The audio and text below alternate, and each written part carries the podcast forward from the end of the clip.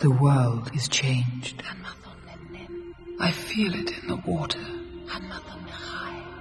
I feel it in the earth. I smell it in the air. Much that once was is lost. For none now live who remember it. Rapadura Cast, o podcast do portal Cinema com Rapadura.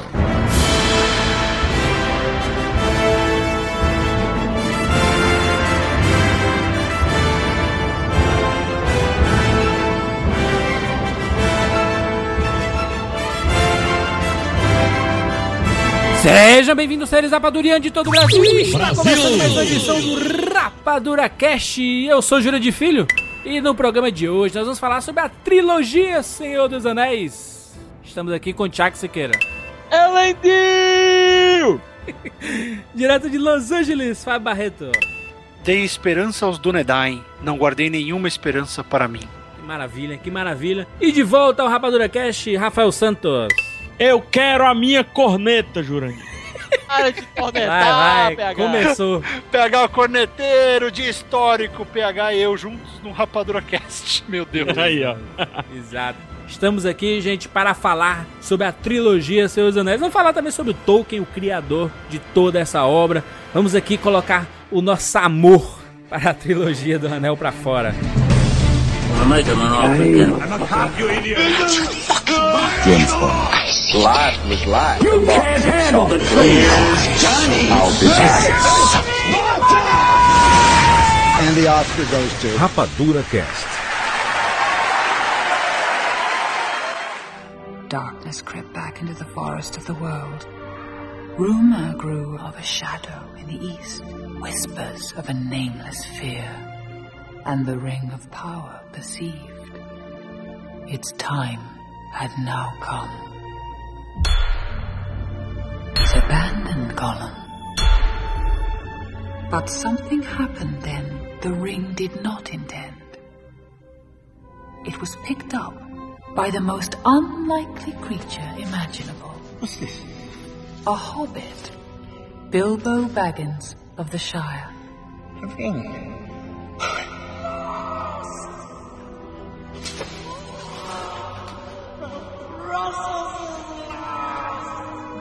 For the time will soon come when hobbits will shape the fortunes of all.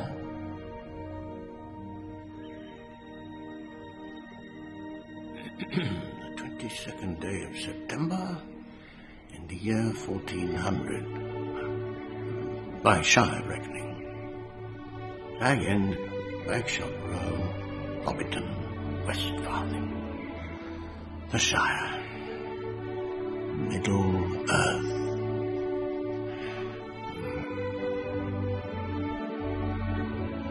The third age of this world.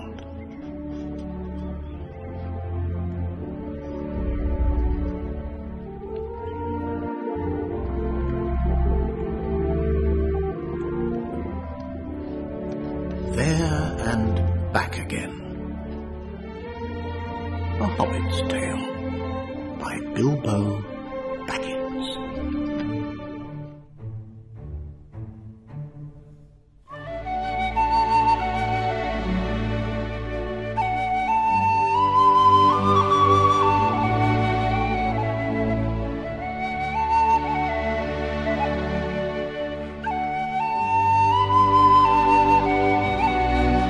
Vamos falar aqui sobre Tolkien. Meus amigos Tolkien, esse nome, quando a gente fala, por exemplo, você tá assim na rua e fala Tolkien, aí o pessoal já, já, já assusta, né? Porque é um nome extremamente poderoso, né, cara?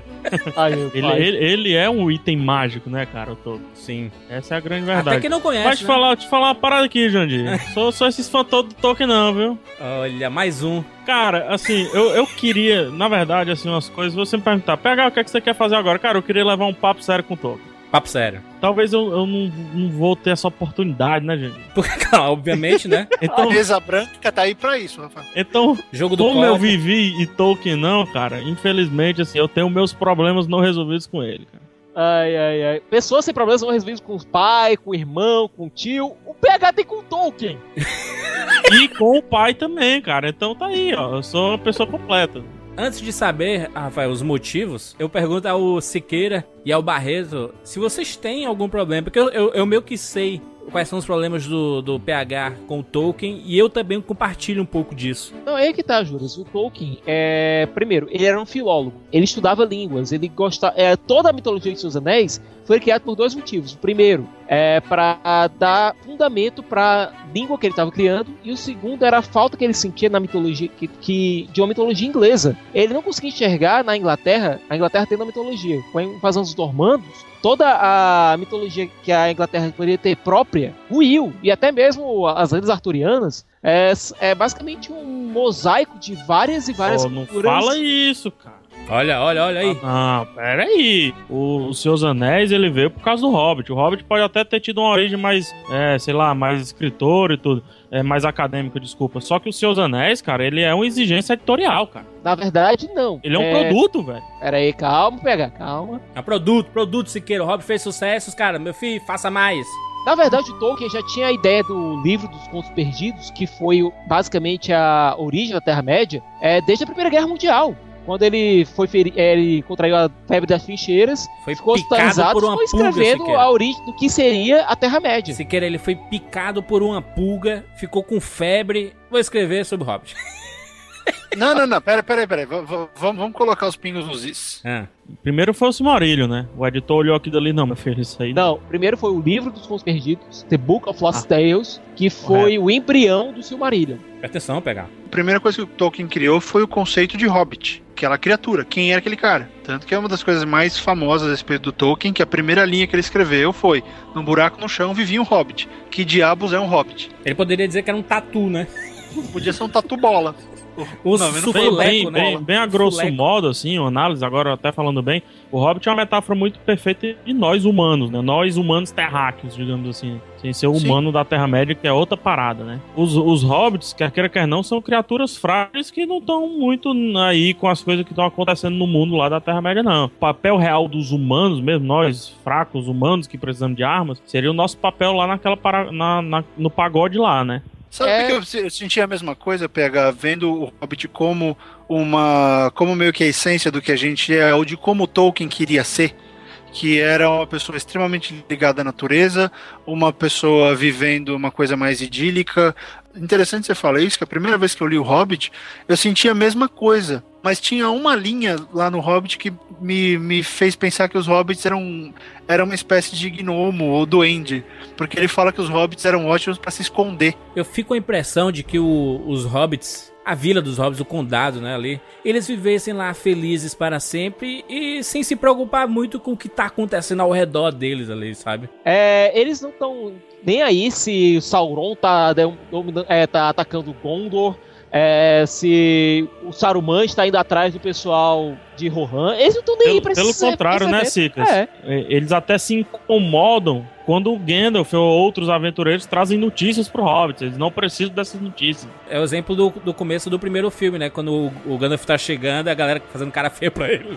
Mas por que isso? Justamente por conta do condado ser um último bastião da paz, da, da tranquilidade. E, e eles, inclusive, eles são protegidos.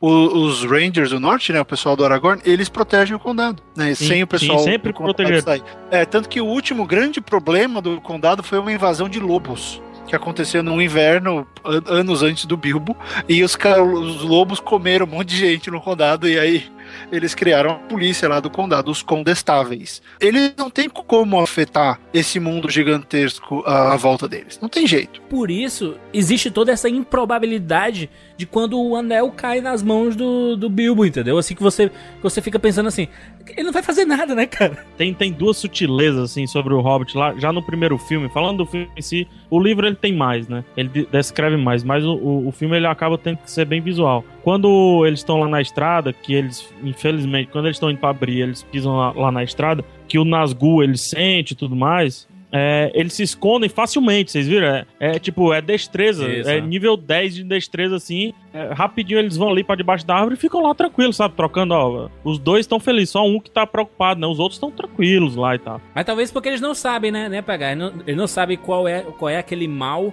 Mas assim, é- eu entendi o que tu falou, porque eles são, eles são fáceis de se esconderem, né? De, são pequenos, né? Então eles se encaixam É. em qualquer buraco, né, cara? Sem contar que eles são desconsiderados por todo mundo. Tipo, Sim, quem sim. sabe que os hobbits existem, eles não ligam. É, um grande exemplo disso é o Saruman. É, o Saruman ele só foi se interessar pelos, pelo condado, pelos hobbits, por um motivo. Porque o Gandalf se interessou. E o único interesse do Saruman por, é, durante um bom tempo com os hobbits e com o condado foi só um: erva de fumo. É verdade. o, o- o próprio Gandalf, né, cara? Ele Maconha. curtia uma parada, ele curtia essa parada. É, é maconha não, aquilo dali, né? É uma variação, né?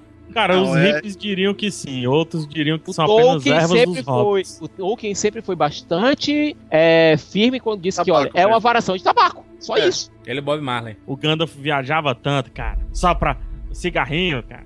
O Gandalf era um. O Gandalf É, era um Traficante da Terra-média, mano. O, o Gandalf tava.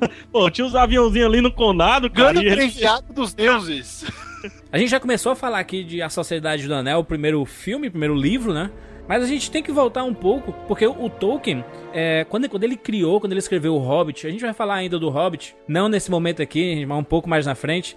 É, o Hobbit foi, ele teve uma importância muito grande porque ele foi criado para ser uma história de criança, né? No Hobbit tem vários anões, cara. São todos uns bobões, uns grandes uns bobões, ei, pulando alegre, quebrando tudo e tudo mais. Nada a ver com o Gimli, entendeu? O Exato. Gimli é outra parada, ele é um guerreiro, pô. Ele anda com armadura, não tem capinhas coloridas no Gimli. Talvez ele seja um filho daquela era, né? Que é a era que Ele já é o filho já, do já- Gloin, né? já- o já pai se- dele tá no Hobbit. Já, O pai exato, dele mas- tá com a capinha colorida lá, pô. Eu, não, mas eu, eu sei, eu sei, mas o, o próprio, o próprio. A lamentação que o Gimli tem no, no seus anéis Sociedade do Anel, quando eles entram lá na- nas minas e, e vê o, o Balin, por exemplo, o Balin morreu. E o Balin tá no Hobbit também, entendeu? Mas assim, eu, eu vejo que o, o Gimli, ele, ele vem de uma geração que já é pós-guerras. Que já passou a Batalha do Exércitos. Já sofreu pra recuperaram- caralho, recuperaram o tesouro. Você não tem muito espaço pra. Ah, sou, sou o anão de vestidão. Você já, é, já- você já vê que é um cara que já é calejado, entendeu? Não, juras. É, o é, lutou pra caramba. Pois é, e juras, é, durante esse período de Hobbit, é, os anões eles são retratados como pessoas mais alegres, mas eles tinham todos os motivos para serem mais sisudos, até porque eles foram expulsos das suas riquezas, os dragões vieram. Perderam tudo, né, cara? Pois é, Perderam os dragões vieram tomar todas as riquezas deles, não só da família do Thorin Fundo de Carvalho, mas todos os anões tiveram suas riquezas tomadas, seja por dragões, seja por disputas internas. Os dragões estavam eram basicamente andarilhos sem nada. Eles eram reis Não, eles sem ainda estavam nas Montanhas Azuis, ainda tinha o último reduto anão, que é de lá que todo mundo sai e depois eles vão, retom- vão tentar retomar os antigos reinos. Pois é, mas É, é, que eles já não é, tinham eles- nada, é, mais ou menos, né? Na verdade, eles já tiveram muito e eles passaram a ter ok. Eu Acho que é, é Por mais ou quê? menos isso que eu enxergo. Por que tudo isso? Porque os anões são, a, são o grande paralelo da ganância do, do bem que o Tolkien faz. Todos os caras maus têm suas ganâncias malucas, mas os anões eles têm a ganância do bem. Eles querem o- o- as posses deles só pra eles, e eles tomam na cabeça, porque na hora que aparece alguém mais alto e mais forte, vai lá e toma deles. Né? Então é uma coisa interessante que eles não querem pro mal, eles não querem matar ninguém, eles não querem escravizar ninguém, mas ser ganancioso na visão do Tolkien é uma coisa bem feia. É, É. tanta ganância que eles não sabem o que fazer, Juras. Eles simplesmente sentam em cima da riqueza, cara. Isso Exato, é. é essa a grande alegoria do Smaug depois. aí, isso aí. O livro do Hobbit, até hoje, ele é currículo da maioria das escolas na Inglaterra, no ginásio, e também de muitas escolas americanas. Então isso é uma coisa que até hoje ainda forma o caráter, e eu acho interessante porque o Hobbit ele tem muito menos música do que o Primeiro Senhor dos Anéis. Então é uma leitura mais, mais interessante. E, sei lá, eu tava lendo pra minha filha, é, é muito fácil entrar naquele mundo. Gandalf e Bilbo, C.S. Lewis e Tolkien, é isso? Alguma coisa assim, é, eles eram grandes amigos. Curioso é que o, o C.S. Lewis ele pegou a temática cristã e entrou de, de cabeça na coisa. O Tolkien foi pro lado mais alegoria. O C.S. Lewis ele escreveu, ele escreveu livros do jeito que a Bíblia conta pra você. O Tolkien ele escreveu livros do jeito que a religião deveria ser. O Tolkien, ele meio que fazia bem a dualidade que também tem um lado religioso, né? Que é, você vendo qualquer obra do Tolkien, você sabe quem é do bem e quem é do mal. Ele prega os conceitos, ele prega o, o uso, o, o- ensinamento e não a doutrina, que é uma coisa que diferencia muito bem os dois. Exato, por, por isso que hoje, por exemplo, muita gente fala do Jorge Martin, né? Que o Jorge Martin des- desconstruiu a questão dos personagens, que o cara pode ser bom, mas do nada ele pode virar um filho da puta e depois voltar a ser bom, entendeu? Aí eu passei muito tempo sem entender, eu passei muito tempo aceitando o Tolkien, certo? Hum. Ah, vou, eu curto, eu curto, pô, RPG e tal. Mas, cara, quando o George Martin veio, ele me mostrou que, cara, tá aí onde o Tolkien não me entra, cara. E, e é justamente nisso, cara. É muito lado A, lado B, parece um, parece um funk. Lado A, lado B, lado B é inimigo e tal. Cara, hoje em dia me incomoda muito. Só que eu entendo, é, é o. É, é a história clássica, né? Clássico, é a fantasia clássica. Ele criou essa história clássica, né? Ele é o responsável por, por tudo que veio depois de literatura fantástica, é, até o, o universo do RPG. Eu, eu não tive contato nenhum com o universo de, de RPG de mesa, eu tive com RPG de, de videogame, né?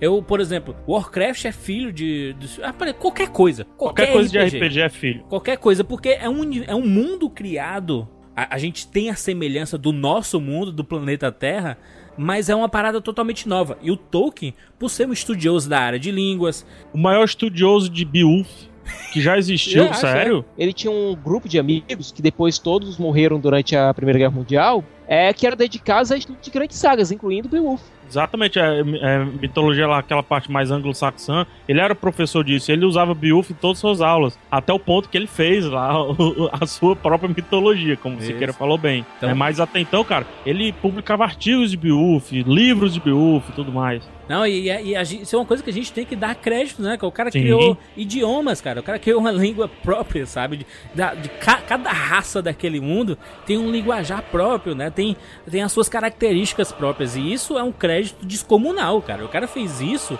em livro. Por isso que até hoje o Senhor dos Anéis ele, ele encanta uma, uma geração toda por causa de- dessa, dessa novidade, sabe? É, é meio que como o, o cara quando criou o John Carter, foi uma novidade tão grande. Um cara sair, um cara da Terra foi pra Marte. E hoje, a quantidade de filmes que a gente viu pegando essa fórmula do John Carter, de um cara que tá meio desacreditado, que vai pra um local e vira o salvador da pátria. Isso é o John Carter, bicho. O cara criou lá no, no lá em 1900. E olha que fantástica a quantidade de filmes que a gente viu isso do cara que chega pra salvar o mundo, o Neo é isso, o Sam Worthington do Avatar é assim, Super-Homem é assim. Pô, cara, o próprio Frodo, juros, o condado é tão, é tão afastado, é tão isolado que não, não faz nenhum sentido ele estar indo pra onde ele estava, entendeu? Exatamente. E, e ninguém acreditava nele, né, que ele poderia fazer alguma coisa. Nem ele acreditava nele. Bom, os hobbits eram lendas, né, pros outros povos. O mais bacana é que o, o Tolkien e o, e o Edgar Rice, ele- eles são, são contemporâneos, né, cara? São, são daquela mesma época, sabe? O problema que eu tenho com o Tolkien escritor, até porque o George Martin me mostrou como que eu gosto de um escritor, mas cara, eu não posso ter problema, e ninguém no mundo pode ter problema, isso é canônico. Tolkien é, na literatura, o maior criador que já existiu e jamais existirá, cara. Sim, concordo. É, a gente pegou uma geração que, até por conta de tudo que a gente viu, ficou um tanto quanto cínica. E isso é meio fato. A nossa geração é bastante cínica. Ela tende a ver mais é, sem querer Babaca, fazer. pode falar babaca. É. E ela tende a ver mais tons de cinza, sem querer fazer referência àquele livro sadomasoquista, do que o pessoal na época do Tolkien via. É, o Tolkien foi criado é, numa Entre época guerras, entre que. É, guerras. Entre guerras. É, ele lutou na Primeira Guerra Mundial, ele acreditava naquela coisa da Deus, Pátria e a Rainha, Deus, Pátria e o Rei na época. Toda a versão de tecnologia que o Tolkien tem, lembra o seguinte: lembrem de cavalo de guerra. A infantaria inglesa da- do Reino Unido era todo com o quê? Com, não gostavam tanto de armas de fogo, usavam espadas ainda, usavam cavalos.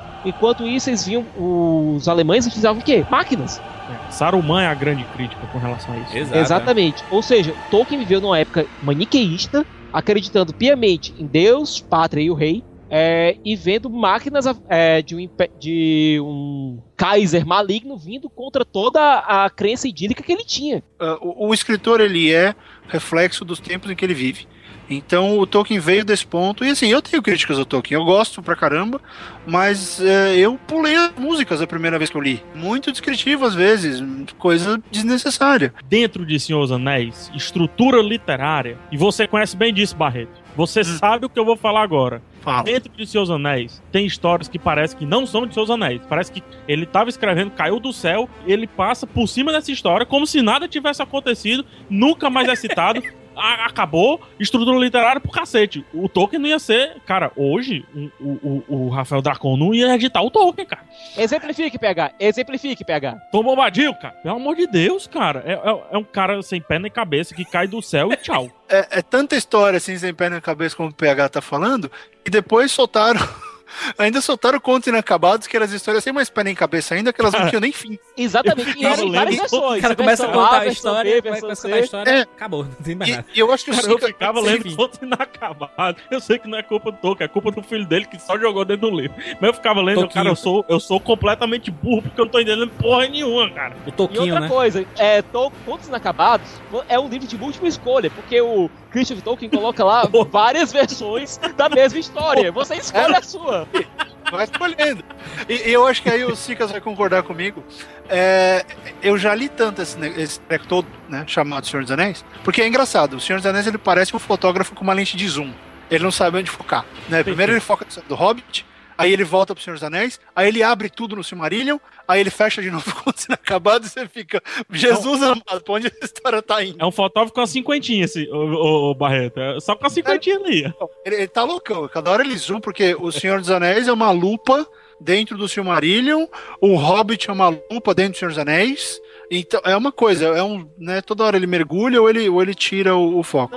Mas o Marinho é, passa por quatro eras diferentes. Ele chega Então. nos seus anéis, ele passa dos seus anéis. E aí, Sicas, é, pra eu concluir, eu já li tanto esses livros fora de ordem até, e até pra, né, pra checar coisas, pra aprender mais, pra decorar nome de personagens, essas coisas, que eu não consigo mais pensar é, em Senhor dos Anéis como estrutura literária. Eu, eu acabo pensando muito mais em termos de, de universo, de- do universo criado, do que no livro em si. Eu já tô num, num ponto que eu entro nele e eu vejo um universo tridimensional. E eu acho Sabe? que essa era a intenção do Tolkien, sabia? É. Era fazer com que você fosse atraído pra esse universo e ficasse curioso pra ver o que ele ia fazer depois. O problema é que veio depois, veio não editado por ele, mas editado pelo É. filho dele, com outras Não deu intenções. tempo, né? Não deu É. tempo. Teve um monte de outras coisas ali. E tem as cartas do Tolkien, né? Quem, já, quem aí já tem chance de presenciar as palestras do, do Ronald Kirmsey já viu ele falando muito sobre as cartas do Tolkien, inclusive todas as orientações para tradução que o Tolkien deixou.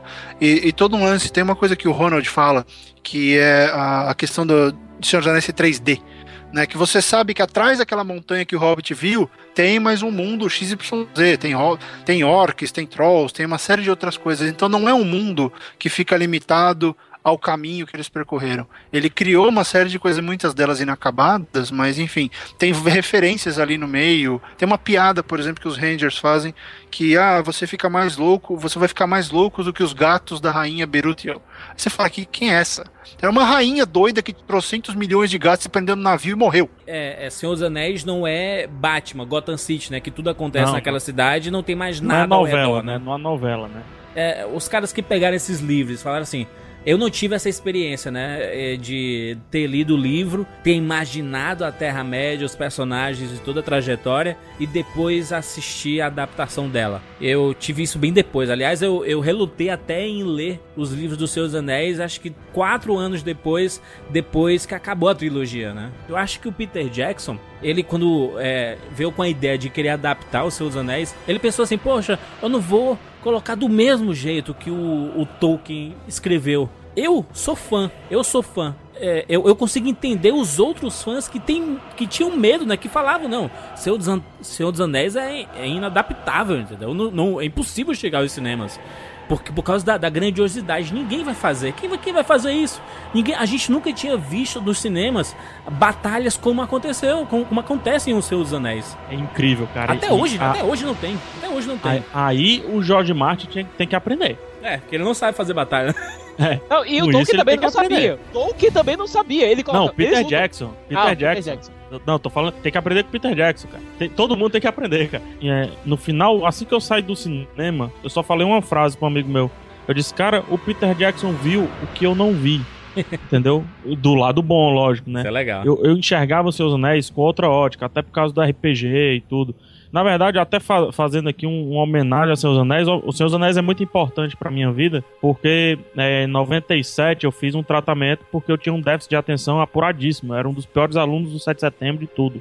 E um dos tratamentos foi, ó, pega esse livro e termina. Esse livro era Os Seus Anéis, era a Sociedade do Anel, o primeiro. E era, pra mim era, era impossível terminar um livro, cara. Eu queria fazer mil coisas ao mesmo tempo, eu não conseguia focar naquilo. E de Seus Anéis, apesar desse marasmo todo, eu consegui me prender e daí quebrou total minha, minha barreira de concentração. Eu aprendi a me concentrar lendo Seus Anéis. Mas assim, eu via com outra ótica, cara. Seus Anéis pra mim me levava pra, um, pra, uma, pra uma jornada de personagens. E tava na minha cara. E tava na- na- a maioria das pessoas enxerga como a jornada da, do background, né? Do, do pano de fundo, da Terra-média em si. E eu sempre queria ver personagens, cara. Eu queria mais de Aragorn e ele não me dava. Eu queria mais de Legolas, ninguém me apresentava. Eu queria entender um pouco mais alguma coisa e nada, cara. Aquele conselho de Elrond, pra mim, aquilo foi uma confusão, cara. Eu não conseguia ler aquilo ali.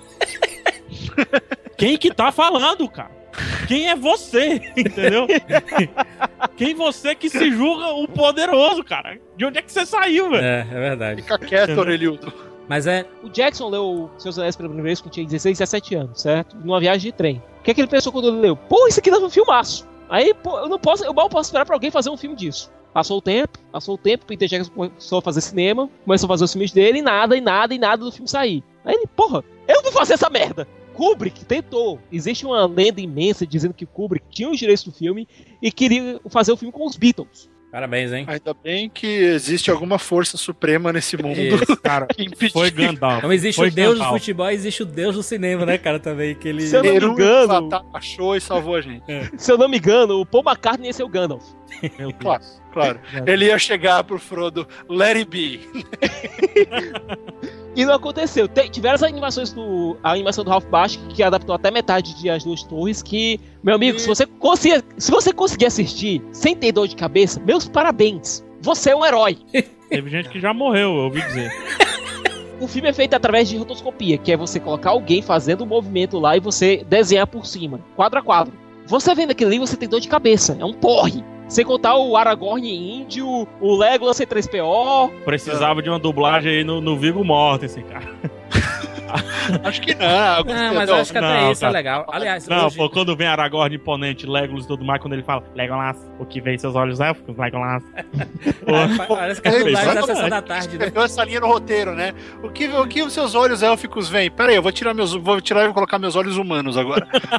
os humanos não veem nada, os élficos veem mais. Não, RPG, cara, RPG. Coisa boa, Juro. Coisa boa sobre seus anéis. Coisa boa. Tolkien, parabéns. Você escreveu antes de morrer que a Disney não poderia colocar o seu filme no ar. Muito Oi. Aí é que tá, há controvérsias, pegar. Há controvérsias sobre essa lenda. O que aconteceu na verdade? Peter Jackson foi, comprou os direitos e foi atrás de alguém pra produzir. Quem diabos teria a coragem de produzir isso aí? Aí ele procurou os irmãos Weinstein, que na época eram os chefões da Miramax, que é uma subsidiária da Disney. Os mafiosos de Hollywood. Pois é. Chegou lá, o pessoal aceitou numa boa e disse: olha, vamos fazer dois filmes. Vamos dividir o livro em dois. Beleza. Aí começaram a escrever o roteiro e tal. E chegou o Harvey Weinstein e disse: Olha, seguinte, dá pra fazer só um, não?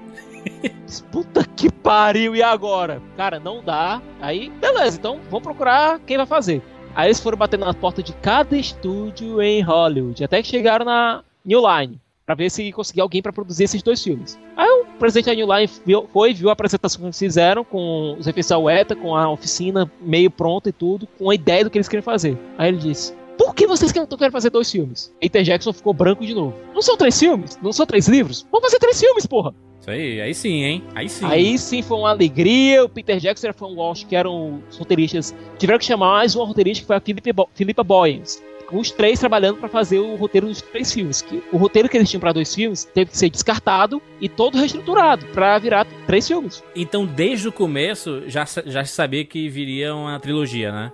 Ok, ok, mas se não desse dinheiro, nem, nem a pau, né? Nem a pau Juvenal, né? Não. Não, é Mas tá. como eles filmaram juntos, Juras? Filmaram muita coisa junto ali, Mas então a não tinha partir do como. 2, não? Foi, foi o Não, 2 que foram foi juntos. tudo junto, foi tudo junto. Foi tudo. Tudo junto. Olha, olha que eu já, eu já li dizendo que foi junto O Duas Mas não Torres e o. Retorno do Do Rei. primeiro pro segundo foi mais ou menos assim. Estamos na pós-produção. Não, ninguém sai daqui. Fica que vai ter um segundo filme. Não, Não, quebra foram, o set. não, foram os três juntos. Você gravava de manhã uma cena do primeiro, à tarde uma cena do segundo, à noite uma do, do terceiro. Ai, meu Deus. Só, vocês não, não sei se vocês lembram, tinham.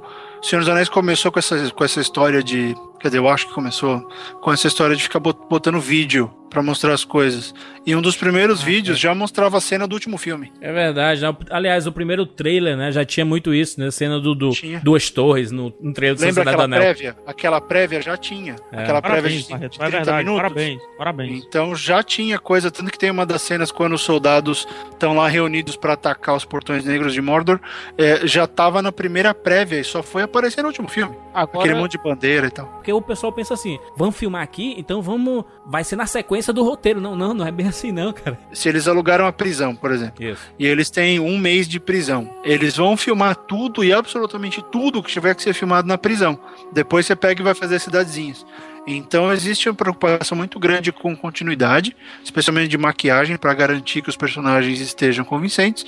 E é um jeito de economizar, porque se você tiver que ficar realugando lugar, só o tempo que deve demorar para eles iluminarem aquela bendita aquela prisão, já deixaria a série bem. deixaria a série bastante im- improvável em termos financeiros. Inviável. E e pra isso, tome storyboard, tome produção, Tome roteiro, né? Diretor de roteiro já unidade, amarrado, né, cara? cara? Tome Olha, muita no caso de Seus Anéis, é, eram seis unidades filmando ao mesmo tempo. É foda isso, né? Seis unidades. O Peter Jackson teve a sorte que, olha, eu tenho mais de 40 anos de arte de Seus Anéis aqui pra trabalhar. Eu vou escolher os dois artistas que mais casam com a minha visão pra trazer pra cá e me ajudar a fazer isso. Se você vai assistir um filme que tem é, é, cena de floresta no começo, no meio e no fim, saiba que se eles decidirem, não, primeiro a gente vai começar filmando as cenas de floresta, eles já filmaram o final. É t- tanto que tem gente que tem ator que fala assim: "Ah, a primeira cena que eu fiz no filme tal foi o final dele". Isso é uma coisa mais comum, cara. Isso acontece muito, né? Então, é, é uma coisa pra você ficar ligado quando é uma saga, é uma trilogia, por exemplo. Quando saem alguns vídeos, pode ter certeza que tem cenas ali é, de momentos que vão acontecer ainda no futuro, né? De que ainda não saíram. Então isso é uma coisa bem comum e Senhor dos Anéis, ele implantou muito isso de grandes sagas, que isso não é novidade, que já tinha acontecido com Matrix. Tava acontecendo com Matrix, né? Naquele mesmo período, né? De 99 a 2003, menos 2004. grandioso, né, Juro? Ok, Tinha, tinha acontecido antes com De Volta para o Futuro. Tinha vai. acontecido com De Volta pro Futuro, depois aconteceu com Piratas do Caribe, por exemplo. Foram filmados os dois e o três juntos. A Harry Potter, né? Harry Potter aconteceu também. Então isso é uma coisa bem comum em Hollywood, que é assim, pô, se é produção grande, o orçamento já é o orçamento cheio. Porque se a gente pegar individualmente, cada Senhor dos Anéis custou 93, 94 milhões de dólares, cada um. Cada um. Mas no começo... Sem pro- correção, hein? Sem o- correção. Exato. O projetão chega assim, o projetão chega na, na, na mesa da New Line, 300 milhões. Vocês têm esse dinheiro pra pagar essa trilogia? Aí é que tá, foi uma puta de uma aposta. A New Line podia ter falido facinho com isso. Não, ela podia ter falido a Nova Zelândia inteira. Não, é, aí é que tá. O pessoal não entende porque a Nova Zelândia tá dando tanto apoio para seus anéis, mas é por um fato. A produção dos filmes lá deu um boost desgraçado na economia, tanto durante a produção quanto após. Porque o fluxo de turismo para Nova Zelândia tri- é- aumentou muito depois É disso. porque ninguém conheceu Nova Zelândia, só conhecer pelo Jaca Paládio da TV Colosso, né? Direto da Nova Zelândia, né? Era só, a gente só tinha ouvido aí. Tá merda. A gente nunca tinha escutado nada de- da Nova Zelândia e eles colocaram a Nova Zelândia no mapa. O que aconteceu, por exemplo, é, a secretária de turismo de, da- da- de- de Madagascar falou: olha, as animações da Dreamworks trouxeram muita gente pra cá e continuam trazendo. O pessoal quer conhecer Madagascar, mesmo que as sequências não se situem mais em Madagascar, entendeu? Não, cara, sa- sabe, o que acontece? O, o Peter Jackson teve uma visão muito interessante. Que, um, ele ficou perto de casa, e dois, ele estava num lugar que estava disposto a investir nisso, que estava disposto a dar incentivo, que tinha condição de, de, de permitir a relação de filmes. Os Estados Unidos estão apanhando. Los Angeles está perdendo muita filmagem. O Canadá está roubando filmagem daqui fácil. Gente, não quero acabar com a, a- a magia de ninguém, mas 60% dos filmes que vocês estão vendo que vocês acham que é Seattle, Chicago, não sei o que, é tudo Canadá. É o É tudo British Columbia. É Toronto. Tá indo pra lá, Vancouver. Se bobear, é o Isidoro aparece no fundo.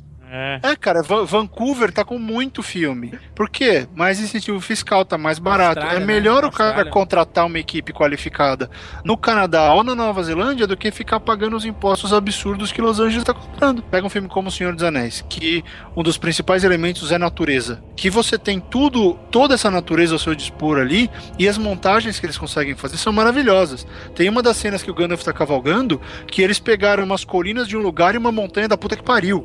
E juntaram tudo. Meu, então tem neve com verde, fica lindo. Por quê? O local permite que você faça isso. Então eles descobriram que para filmes assim, a, a, a- a Oceania é lindo. É um negócio maravilhoso. E tem equipe qualificada. Então pronto, né? A Terra-média é o grande personagem da trilogia, né? Vocês concordam com isso? Total. Eu assistindo, cara, eu vejo assim, que você sente, lá em 2001, eu não, não conhecia nada de Seus Anéis. Eu fiquei absolutamente encantado com a Terra-média, cara. Eu vi assim, cara, que lugar é esse, cara? Será que existe isso? Porque a, a- a Nova Zelândia é tão, era tão desconhecida pra cultura pop, assim, era tão desconhecida, que a gente pensava que era tudo inventado, cara, era tudo de mentira. E a maioria daquelas paisagens são todas reais, cara. Eu fiquei apaixonado, apaixonado. Principalmente porque aquele começo, né? Eu sou muito fã de Coração Valente. Até ali, eu nunca tinha visto batalhas campais como Coração Valente. Até que chegou os 10 primeiros minutos do, do Senhor dos Anéis, do Sociedade do Anel, ele já mata em termos de grandiosidade de batalha, né, cara? Tu vê assim, Incrível, não, né, cara? é Incrível. incrível. Aquela, se- a- aquela sequência da, da Batalha da Última Aliança é uma coisa que até hoje eu arrepio, assim, aquela porra. Como foi legal. E, aí- e aí eu te falo um negócio. O Jurandir, ele, ele, ele falou muito bem sobre a grandiosidade, que é o, o Senhor dos Anéis trilogia. Não sei se é um, dois, três. Senhor dos Anéis, a grandiosidade que é essa parada. E vem neguinho, cara, me falar de erro de continuidade. Pera aí, cara, é, tão- é um negócio tão grande, cara, tão gigante, tão enorme, tão, sei lá, inenarrável a, a parada que errinhos vão ter, né, cara? Tem errinho de continuidade. O Golo tem sim um contorno lá no digital.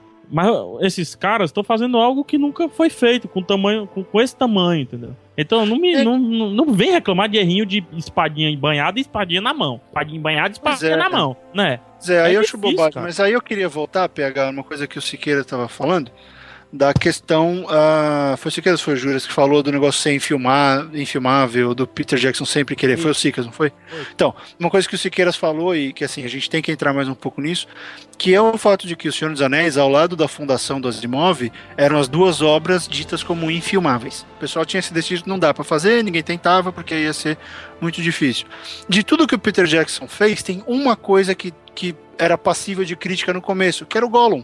Porque o Gollum começou esquisito, mas o Gollum do Retorno do Rei já estava fantástico.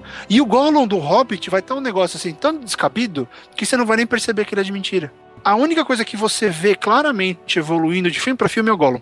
O resto tava tudo redondo. Todo mundo Faz bebe sentido. da fonte do Gollum até hoje, né, cara? Lógico, É, a lógico. Você definiu a técnica, né? Definiu a, a você já fala disso, Sicas, é super importante. Todo mundo segue o, o esquema de atuação que, os, que o Serkis definiu, todo mundo segue o, o- a técnica criada pela UETA para fazer aquilo ali.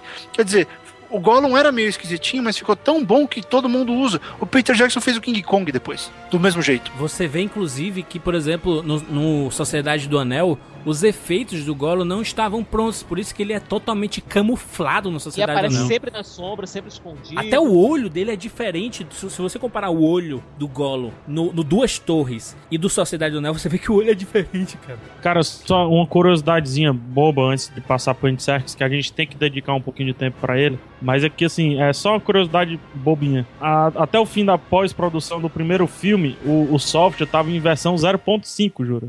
E no terceiro filme o software tava em versão 15. Caraca. Eu acho que tava 35. É- era beta no primeiro filme, então, né? Se era O primeiro 0.5. filme era beta e ele, ele eu, eu gostei disso, que ele mostrou sem precisar mostrar, né? A- achei muito bacana nisso. O segundo filme tem lá um Gollum cheio de contornos. Co- Hoje em Blu-ray é que a gente vê melhor como é complicado aceitar isso e tal. Mas, cara, no terceiro filme vai, tem uns errinhos ali, uma tanguinha que fica meio deslocada, mas é um personagem perfeito. Se você fica preocupado com esse tipo de coisa quando você tá assistindo o filme, é que você não tá afim de ver o filme, sabe? Boa, perfeito. Só pra gente voltar mesmo, é porque o, o começo do, do Sociedade do Anel, que é o meu filme favorito da franquia, aquele começo, eles perceberam que é uma coisa que eu fico muito puto. Aliás, fiquei muito puto com, com muitos filmes de heróis atualmente que adoram contar uma origem. Por exemplo, o Homem-Aranha. Não, não tinha necessidade nenhuma de fazer um novo Homem-Aranha contando a origem do Peter, sendo que há poucos anos a gente já tinha visto essa origem. Por exemplo, o que aconteceu com o filme do Incrível Hulk o da Marvel, o Incrível Hulk, não o Hulk do, do Wang Liu, o Incrível Hulk, o que é que ele faz? Ele pega um minuto do começo do filme e faz um flashback rapidão. Aconteceu isso, explodiu, transformou, morreu. Já explicou tudo. O que acontece no Senhor dos Anéis é que a Galadriel, no começo do filme, já explica tudo. Já posiciona todo mundo em, em que momento a gente está daquela época. Ele explica ali, ele pega 10 minutinhos e explica tudo. Explica tudo e já joga a gente pra casa do Bilbo, entendeu? E isso é muito legal, cara. Juras? Imagina o seguinte: você é o Peter Jackson, certo? É, você tem um livro de mais de mil páginas e você tem que fazer uma cena logo para pegar todo mundo e tem que aproveitar e mostrar a grandiosidade do mundo que você vai, colocar, vai inserir essas pessoas lá. O que é que você hum. faz? Você pega é, algumas coisas que foram explicadas durante o Conselho de Elrond, algumas coisas foram mostradas no Silmarillion, pega o essencial e mostra, olha, é isso aqui que está acontecendo até agora. É nesse, esse é o mundo que você está posicionado. E faz isso de uma maneira tão épica, tão grandiosa, que você já vai no hype. Esses 10 você já te ganharam. Já ganharam, já ganharam total. E outra, e, e você sabe que a história vai começar depois dali, bem depois dali, mas você fica com um tesão tão grande de saber mais sobre aquele começo que tem muito no Hobbit, tem muito no próprio Seus Anéis, mas tem espalhado nos contos inacabados, até da criação do universo, né? Você fica querendo saber como chegou ali, né? Tudo começou com a música. Exato, também. Mas eu, eu, é, eu, verdade. Eu, eu, acho que o, o, ca, o, cara que mais fez. E tava pro... lá, no, no começo havia nada, então. O cara que mais fez propaganda dos livros do Senhor dos Anéis e do Tolkien foi o Peter Jackson, cara. Porque ele poderia simplesmente ignorar a obra e só para não, vou, vou, vou, me basear aqui, vou fazer do meu jeito e, e esquece o livro. Uma coisa que eu vejo muito é, é, por exemplo, com Harry Potter. Os filmes sobrevivem tranquilamente. Os filmes sobrevivem tranquilamente sem a presença dos livros. Já o, o Senhor dos Anéis, ele, ele realmente ele, ele faz, não, eu quero saber mais. Eu quero, você, você cria a necessidade do espectador de querer saber mais. Eu vejo assim, esse mundo é gigantesco, tem batalhas gigantes e assim, o que, que a gente tem, o que, que a gente quer com esse livro? A gente quer parar esse cara olha como o Sauron é foda. Até... Ó como ele mata todo mundo, ó como ele é mal. Não, ele Então nós vamos mata... parar esse cara. Tá todo mundo se juntando para fazer montinho nesse cara. Ele mata como se estivesse matando barata, e, e é isso cara. que eu pego daquele começo, que é olha o tamanho da dor de cabeça que esse cara é capaz de causar. Olha ele... o tamanho da massa do filho da puta. Ele, ele, é, ele, ele, mata os humanos como se estivesse matando barata. Ele fica espanando assim, cara. Então, é, ele, não, ele, sai aqui, sai aqui, sai pra lá, sai pra lá. Parece que ele tá espantando mosca. E aí eu penso o seguinte: olha que, olha que coisa louca, a genialidade desse começo. É uma outra leitura, mas enfim, tá, tá dentro do que vocês estão falando. É, olha o tamanho desse cara, olha a força desse cara, olha o tamanho da treta que ele é, e nós vamos botar todas as nossas esperanças no Nanico. O baixinho vai lá e vai resolver tudo. E você fica, meu, não, não é possível. Porque você fica o tempo inteiro com aquele negócio. Não, peraí. Esse, o Frodo vai conseguir derrubar aquele cara? Para! Como isso? Talvez no dá, começo dá, não. Dá vontade de olhar pro pessoal, pessoal, vamos rever conceito aí, hein? É, você fala sério, né? Não, mas até, até, porque que no, no começo ali, a gente, a gente, não tem essa ideia de que o Frodo vai salvar. Eu, eu não tinha, que eu não conhecia o livro, né? É isso que eu queria perguntar. Como é que tu viu, Juro? Acho que você foi o único que leu depois daqui. Hum. Não sei. Mas eu queria saber como é que tu. Sentimento mesmo, coração mesmo. É como é que tu entendeu os seus anéis 25 primeiros minutos, assim. Eu vou ser bem sincero que eu, que eu não tenho a, a, essa lembrança do que eu esperava. Eu tive mais quando ele chegou lá em Valfenda, né? Eu pensei assim, poxa, a história dele terminou, então. ele já conseguiu levar o anel pra, pra, pra, onde era esperado, né? Que é tanto que os caras grandes vão assumir, né? O, o, o Sam até fala assim, né? Não, mas peraí, você já trouxe o anel aqui, já vou arrumar minhas malas aqui pra gente ir embora, né? Então o, o serviço dele tava. É, obviamente, para quem conhece um pouco de, de estrutura literária, sabe que ia sobrar pro baixinho, né? Sabia que ia sobrar pra ele. Mas até aquele começo, aquela aventura inicial toda, eu, fi, eu fiquei encantado com a Terra-média, por isso que o, o Sociedade do Né é o meu favorito, eu explico agora por quê.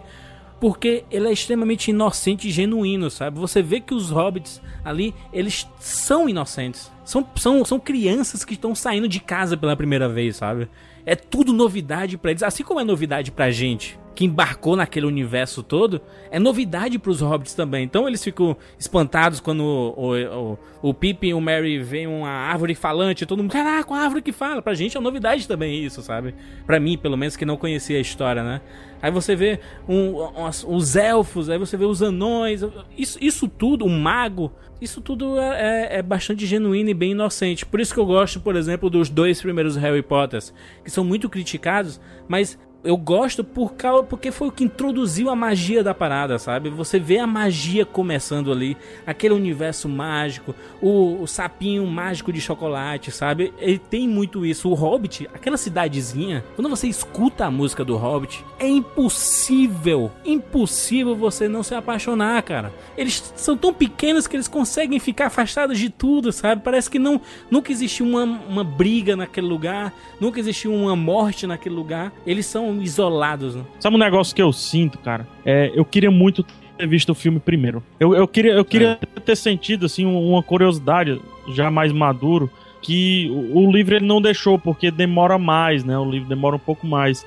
Acho que eu queria ter descoberto tudo no filme da, da, com aquele início, cara. Com aquele sussurro da Galadriel, sabe? Eu, eu, eu, eu queria ter sentido isso. Eu, eu ficava preocupado, cara. No cinema eu fui com vários amigos, cinco, seis. Eu ficava todo tempo. Cara, você tá entendendo? Você tá entendendo?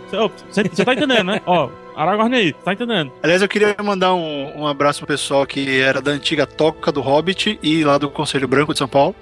A gente assistiu numa sala lotada de fã. A Warner fez uma cabine pros fãs e junto com a imprensa. Eu, eu já eu, a gente viu, tinha alguns jornalistas e uma porrada de fã. Eu nunca vi tanta gente chorando num filme quanto eu vi na primeira meia hora do Senhor dos Anéis. Porra, mas, mas é, é, é, muito óbvio que isso ia acontecer, cara. É muito óbvio. Porque... E eu tava chorando junto, porque assim, essa inocência toda que o Jurandir falou tá lá.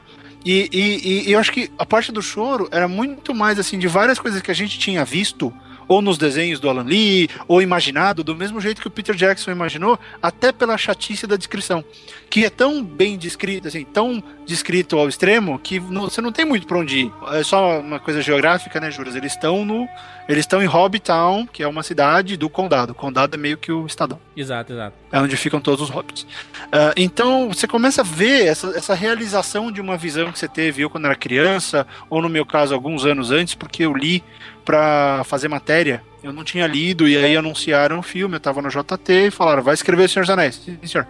Aí comecei a ler. E eu li assim, acho que eu li O Senhor dos Anéis em uma semana, Duas Torres em outra semana e O Retorno do Rei em três dias. Né? E depois reli mais umas duas ou três vezes, porque o Retorno do Rei é muito foda.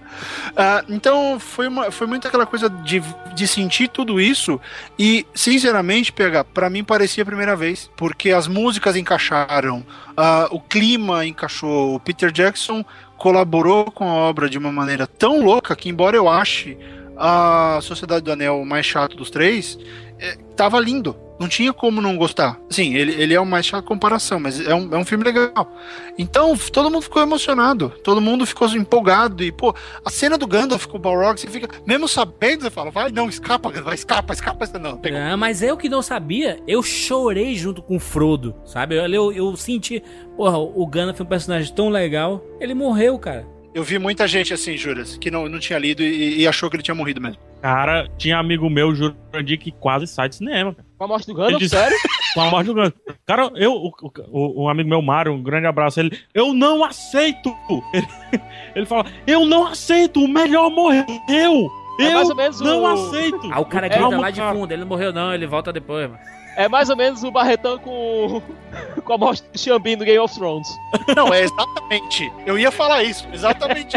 matou, matou o Ned Stark pra quê, sua mula? Pois é, mas assim, eu, eu, fico, eu fico imaginando isso, porque o, o, o que o Barreto falou do Peter Jackson é muito importante, mas o Howard Shore, que fez a trilha sonora, ele, ele é tão fundamental pra franquia Seus Anéis como o Peter Jackson e os atores, sabe? É, é, são, ele é importantíssimo. Porque ele é consegue. Né? Ele consegue, na balada dele, o próprio tema. E o próprio o tema do Hobbit. Ou, ou quando a gente chega. Ele quer mostrar que agora a gente tá tendo. tá vendo o, o ambiente do mar. Você gostou é sinistro, cara, sabe? Ele te coloca no ambiente com a trilha sonora, cara. Um, um artifício tão comum no cinema, mas com a trilha dele, você consegue ver a dualidade, né? Ah, aqui era a música da paz dos hobbits, agora é a música de Mordor, sabe? Aí tu, caralho, tem a diferença ali, sabe? Só na música. Como tem Star Wars, entendeu? Que a gente escutava a trilha clássica do, do, do Star Wars do John Williams, aí quando chegava lá no Darth Vader, a trilha era diferente. Então você via a dualidade ali, né? É, a cada um que, que vai entrando na sociedade do Neo, né? A gente vê isso, é uma, uma, um tom da futura trilha sonora da Sociedade do Isso. vai se formando, né? Um tom vai chegando, chega outro tom, chega outro tom até chegar o pá, pá, pá, pá, pá, e a cavalgada um pouco mais lenta, que é sensacional. É foda É isso. outro personagem, a trilha é outro personagem. É outro personagem e assim, é engraçado você assistir. Faça esse exercício, você que tá ouvindo esse programa, de rever a trilogia, principal- principalmente a, tri- a trilogia estendida, que tem mais detalhes. Você imagina, opa, já aconteceu alguma coisa antes. Quando eu assisti a trilogia Senhor dos Anéis, eu pensava que só existiam os três Senhor dos Anéis, que nem não existia o Hobbit antes, não existia outra coisa. E eu depois eu fui atrás e vi que tinha um Hobbit. Aí eu revendo agora, né? Agora, de- depois de, sei lá, dois anos sem, sem, sem ter visto o Senhor dos Anéis e ter aparecido tanta coisa sobre o Hobbit, eu fui lá assistir, imaginando que a história já, já tinha acontecido alguma coisa antes ali. Então ver o Gandalf entrando na casa do Bilbo, eu fiquei com aquela sensação. Por que, que ele tá com essa cara? Ele já ele tá com cara de que aquele ambiente é familiar pra ele, sabe? E é por isso que o Bilbo tá com aquela cara de fodeu, ele tá aqui de novo. Mas, mas ainda assim, uma saudade, né? Que você vê assim, Gandalf, é você? Aí ele vai lá e abraça e você vê, porra, esses caras têm história juntos, sabe? Já aconteceu alguma parada. Carinho entre eles, cara. E depois aquela cena tão singela deles com um cachimbo lá fazendo. Fazendo anéis de fumaça e o Gandalf faz aquele barco lá, você vê que é a dinâmica de dois velhos amigos mesmo. Eu começando a viajar aqui, assistindo o Senhor dos Anéis, né? E, eu, eu vendo aquele começo ali. é, o nome é, Sociedade do Anel aparece quando a câmera tá passeando dentro da casa do Bilbo, né? Eu acho que é, Isso. é, é, pra, é pra demonstrar que ali foi criada a primeira Sociedade do Anel. Porque se você considerar a história do Hobbit, é, que acaba culminando no, no Bilbo achando o anel, que acaba sendo um artefato comum, e depois é que vira essa história toda. Mas os 13 anões ali, o Gandalf e tudo mais, aquilo ali é a primeira sociedade do anel, sabe? Mesmo sem eles saberem. o que é Exatamente, interessante. entendeu? Mas eu acho que o Peter Jackson já pensou nisso, tanto que ele inseriu em vários momentos do, do Sociedade do Anel histórias do Hobbit. Vê lá o Bilbo contando historinha pras crianças, que ele, que ele, ele enfrentou os trolls. Aí depois- Sim, mas por quê? Mas por que isso, Juras? É, exatamente porque o livro já estava sendo escrito em cena.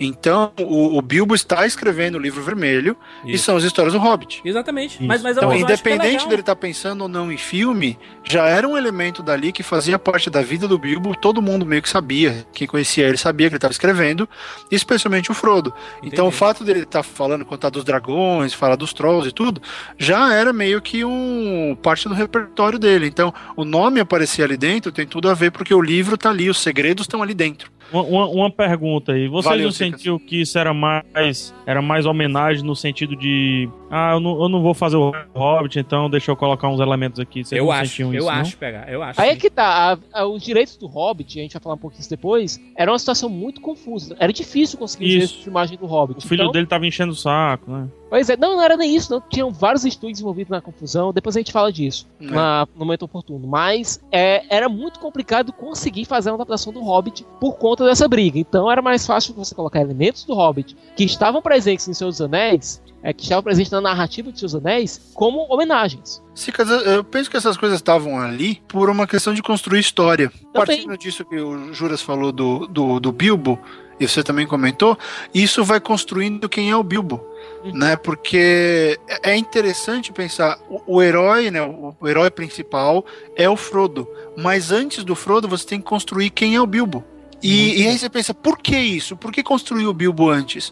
Porque o Bilbo é a continuação da aventura, o, Frodo é a continuação da aventura do Bilbo. Então você tem que sacar mais ou menos o pelo que o Bilbo passou para entender o anel.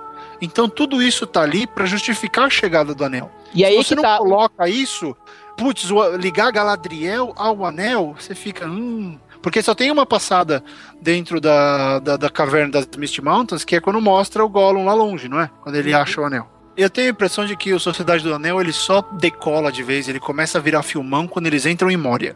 Vocês concordam? É, eu concordo porque é a primeira vez que dentro do filme é, o personagem passa por uma fase 2, de ser um pouco mais aprofundado. Porque antes nós só sabemos um pouco do background do Bilbo, né? Do, dos outros a gente não sabe quem é. E quando a gente conhece um Gimli, não, não vamos por ali e tal. Eu acho que ali é, é o ponto-chave sim do filme. A própria birra do- do- dos anões com os elfos, né? Deles não se baterem, deles, Isso, deles dá competirem. profundidade aos personagens, dá profundidade. Eu, eu, eu acho que começa quando eles definem a Sociedade do Anel. Que é uma cena épica, né, cara? É épico. Ou aquilo. seja, pra ti começa então do segundo Blu-ray do primeiro filme. Exatamente, exatamente, Siqueira.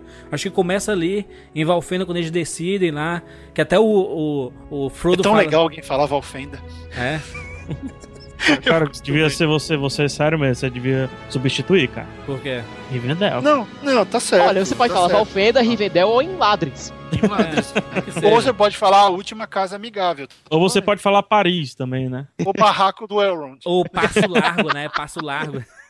Passo Largo é genial. Eu acho Passo Largo Ah. genial. Ou Quando, quando o Frodo fala, não, é, é, eu levo. E ninguém escuta, ele fala, eu levo. Aí o Gandalf faz aquela cara, puta merda. The ring must be destroyed. And I suppose you think you're the one to do it. And if we fail, what then? What happens when Sauron takes back what is his? I will be dead before I see the ring in the hands of an elf. So let's No one trust an elf!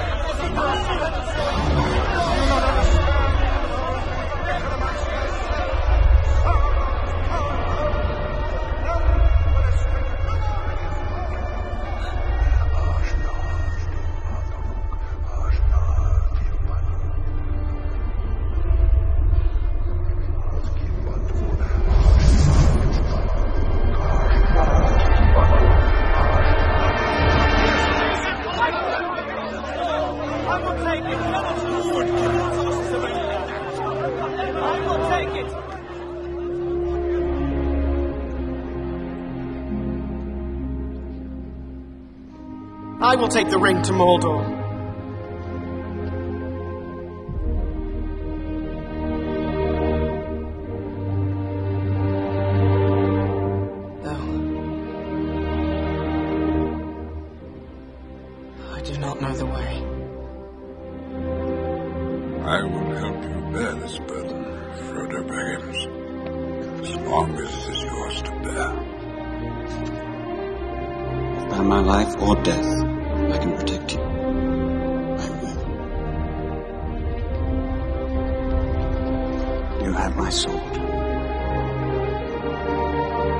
And you have my bow. And my axe.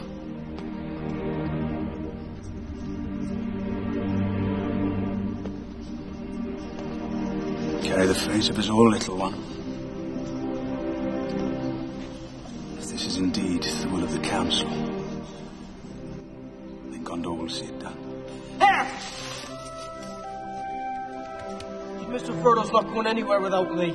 No, indeed, it is hardly possible to separate you even when he is summoned to a secret council and you are not. We're coming too. Have to send us all tied up in a sack to stop it. Anyway, you need people of intelligence on this sort of mission. Quest. Thank you. Well, that rules you out.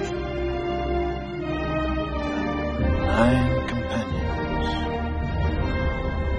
So be it. You shall be the Fellowship of the Ring. Right. Where are we going?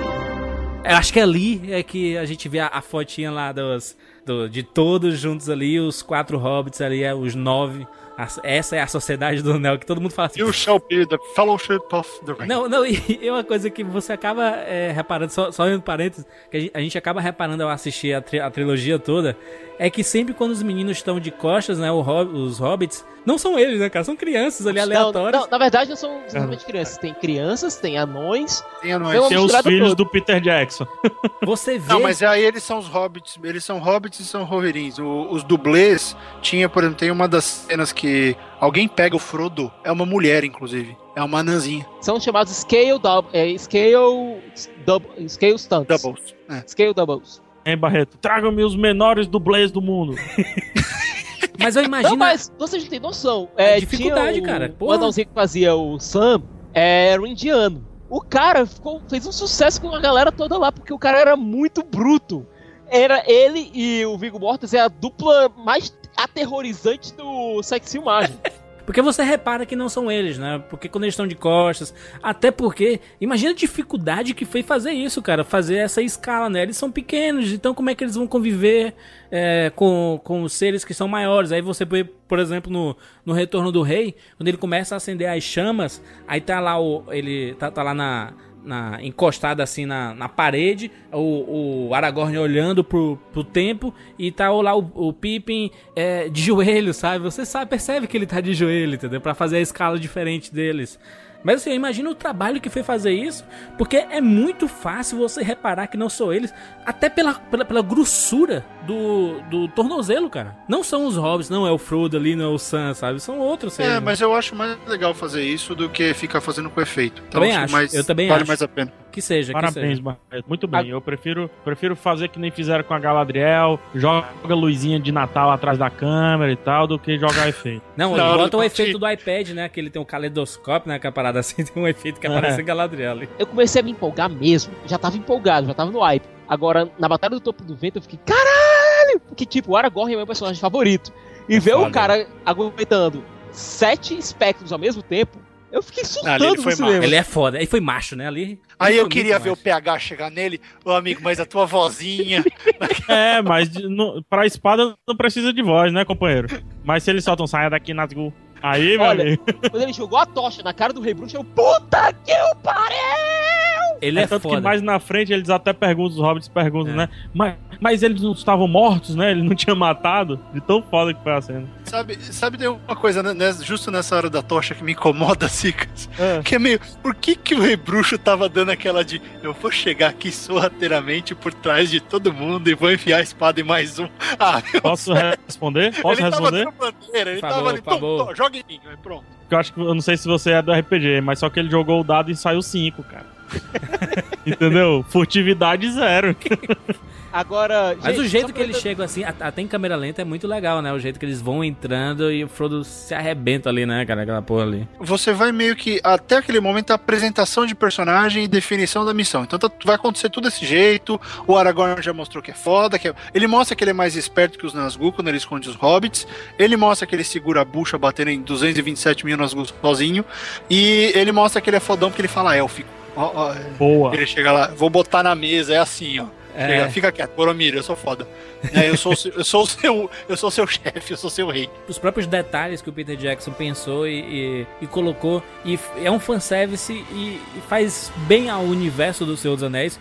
E pra quem não entende, vai entender depois. Por exemplo, quando eles estão andando na neve e o, o Legolas tá andando comum e, e- e todo mundo se fudendo lá e ele lá. Andando. De boa, sabe? E o fã, quando, quando vê aquilo ali, ele, caralho, aí, colocou a parada do livro. E é assim mesmo, porque o elfo não afunda na, na neve, né, sabe? Todo No conceito. livro, no livro ele tá andando por cima da cabeça dos outros.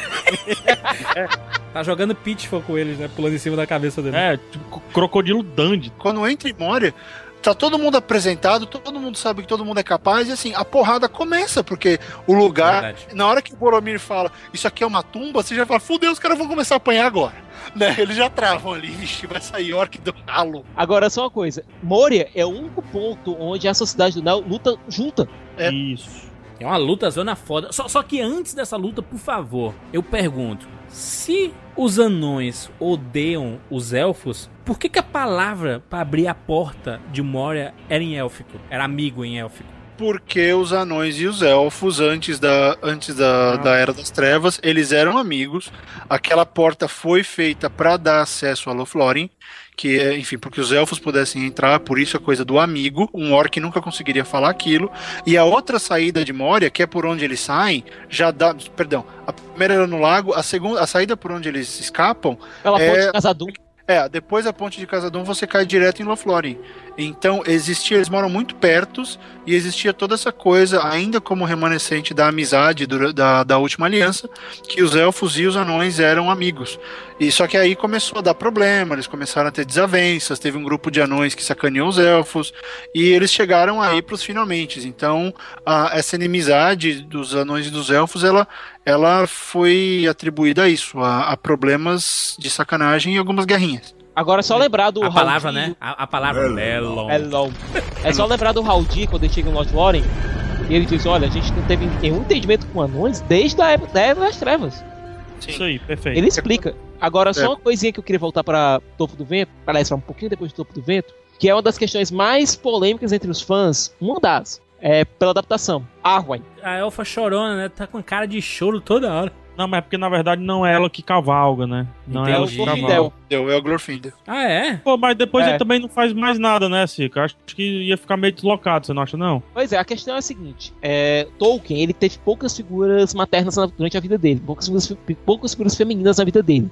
E o grupo de amigos deles era realmente amigos, era tudo no masculino. E você pode ver que Seus Anéis, o livro, é uma história absolutamente masculina. As mulheres que aparecem, aparecem em pouquíssimos momentos. Só a Elwin tem um destaque, olha lá.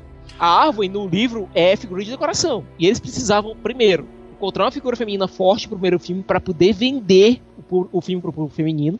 E segundo, já cimentar o romance do Aragorn com a Arwen. Porque imagina o seguinte: pro público de hoje, você ter o Aragorn é, ficando com a Arwen, sendo que a Arwen era uma figura decorativa, e tendo a Elwin, que é uma figura feminina forte, se jogando pra cima dele depois. Mas foi por isso, Cica, exatamente, você matou a charada. Pois é, em É, matéria e- de roteiro fica complicado.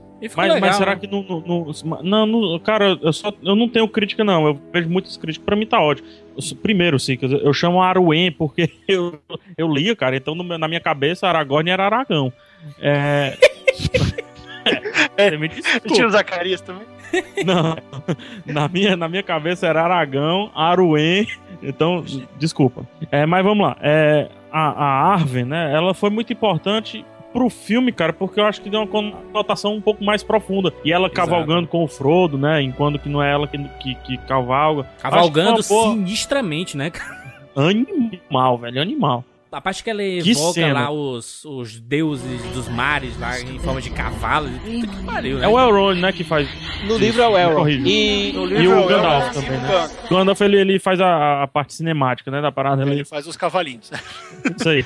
Mas ó, pensa o seguinte, o Cicas falou um negócio certo, que é pela questão do roteiro. Porque você, você faz a, a seguinte comparação. Um, você já define o romance, certo? Mas o fato da Arwen ser tão forte assim é que lá na frente, quando você vê o, o, o Aragorn escolhendo ela e, e as escolhas que ela faz, justifica tudo dela. Justifica as Perfeito. escolhas dela, Verdade. justifica por que a personagem é relevante, porque ela tá disposta a lutar pelo que ela acredita, ela tá disposta a fazer uma série de coisas. Também justifica uma coisa que é o, o elemento feminino que vocês colocaram, que já meio que dá uma dica de que mulher é forte contra Nazgûl. Exato, a gente vê isso no terceiro filme, né?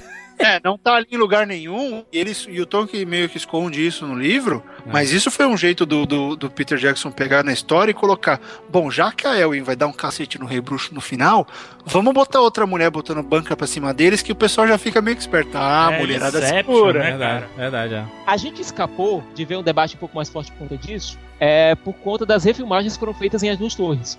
É, originalmente, a, a- quem aparecia com um exército de elfos pra ajudar no abismo de Helm não seria o Haldir, ia ser a Arwen. As cenas chegaram a ser filmadas, a coitada da Liv Tyler passou pelo treinamento todo, filmaram essa porra, só que na hora o Peter Jackson na consciência e disse, puta que pariu, se eu fizer isso aqui os fãs do livro vão me matar. Até, até o Sauron tava no campo de batalha também, né? Isso, no terceiro ia ter o Sauron. A única coisa que me incomoda do primeiro filme, rapidinho só pra Ah. registrar, é Boromir. Me incomoda muito, porque era o meu personagem preferido no livro. E fizeram o que fizeram com ele no filme, cara. Eu não, não gostei muito da adaptação do, do Boromas, não.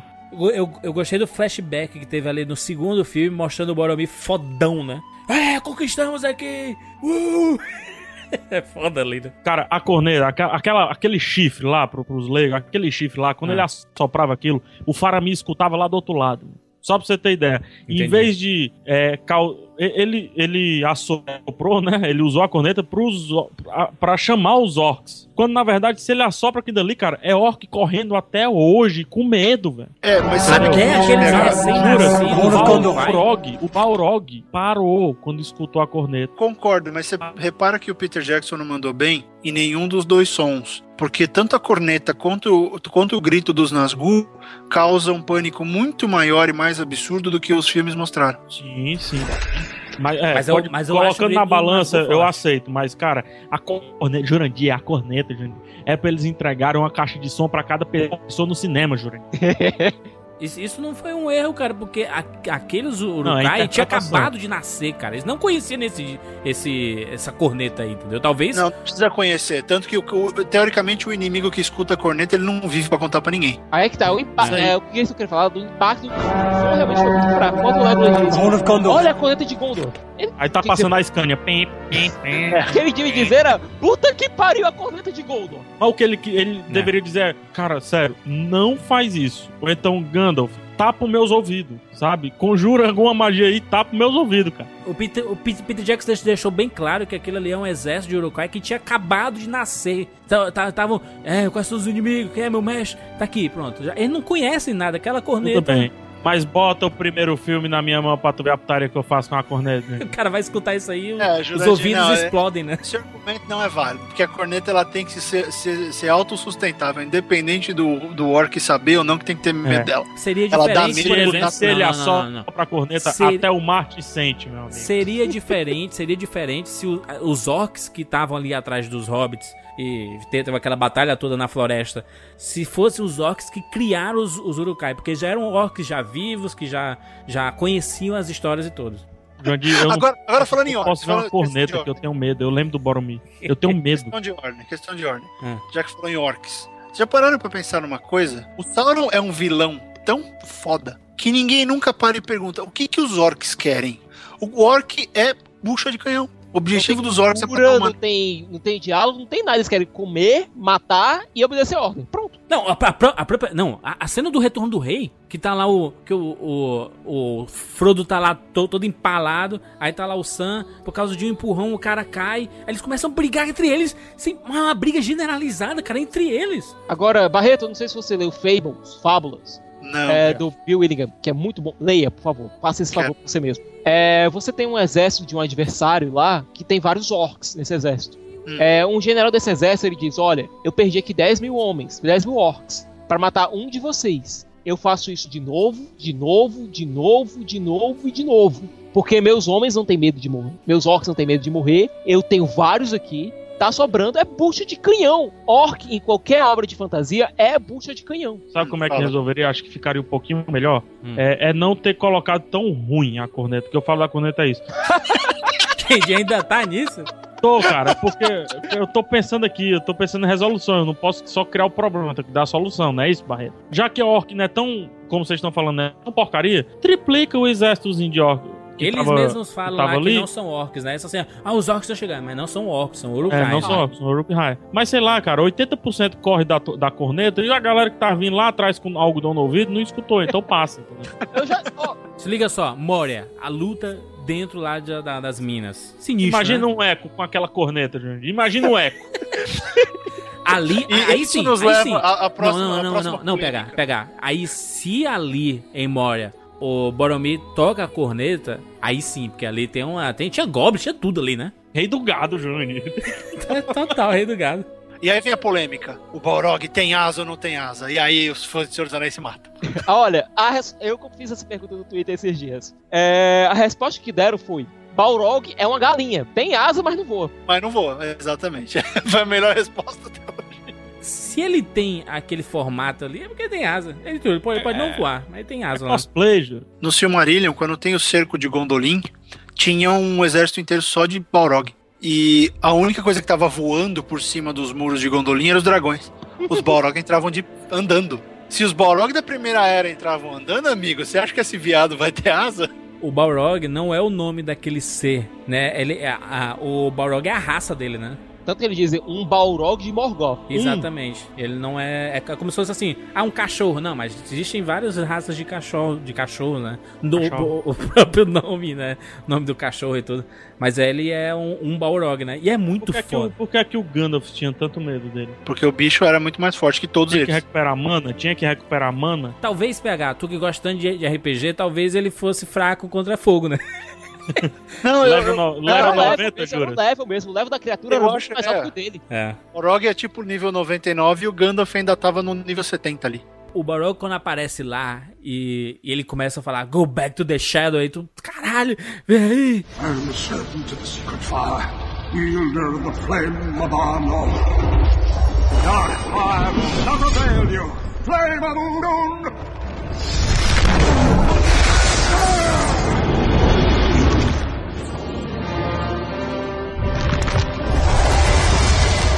Back to the shadow!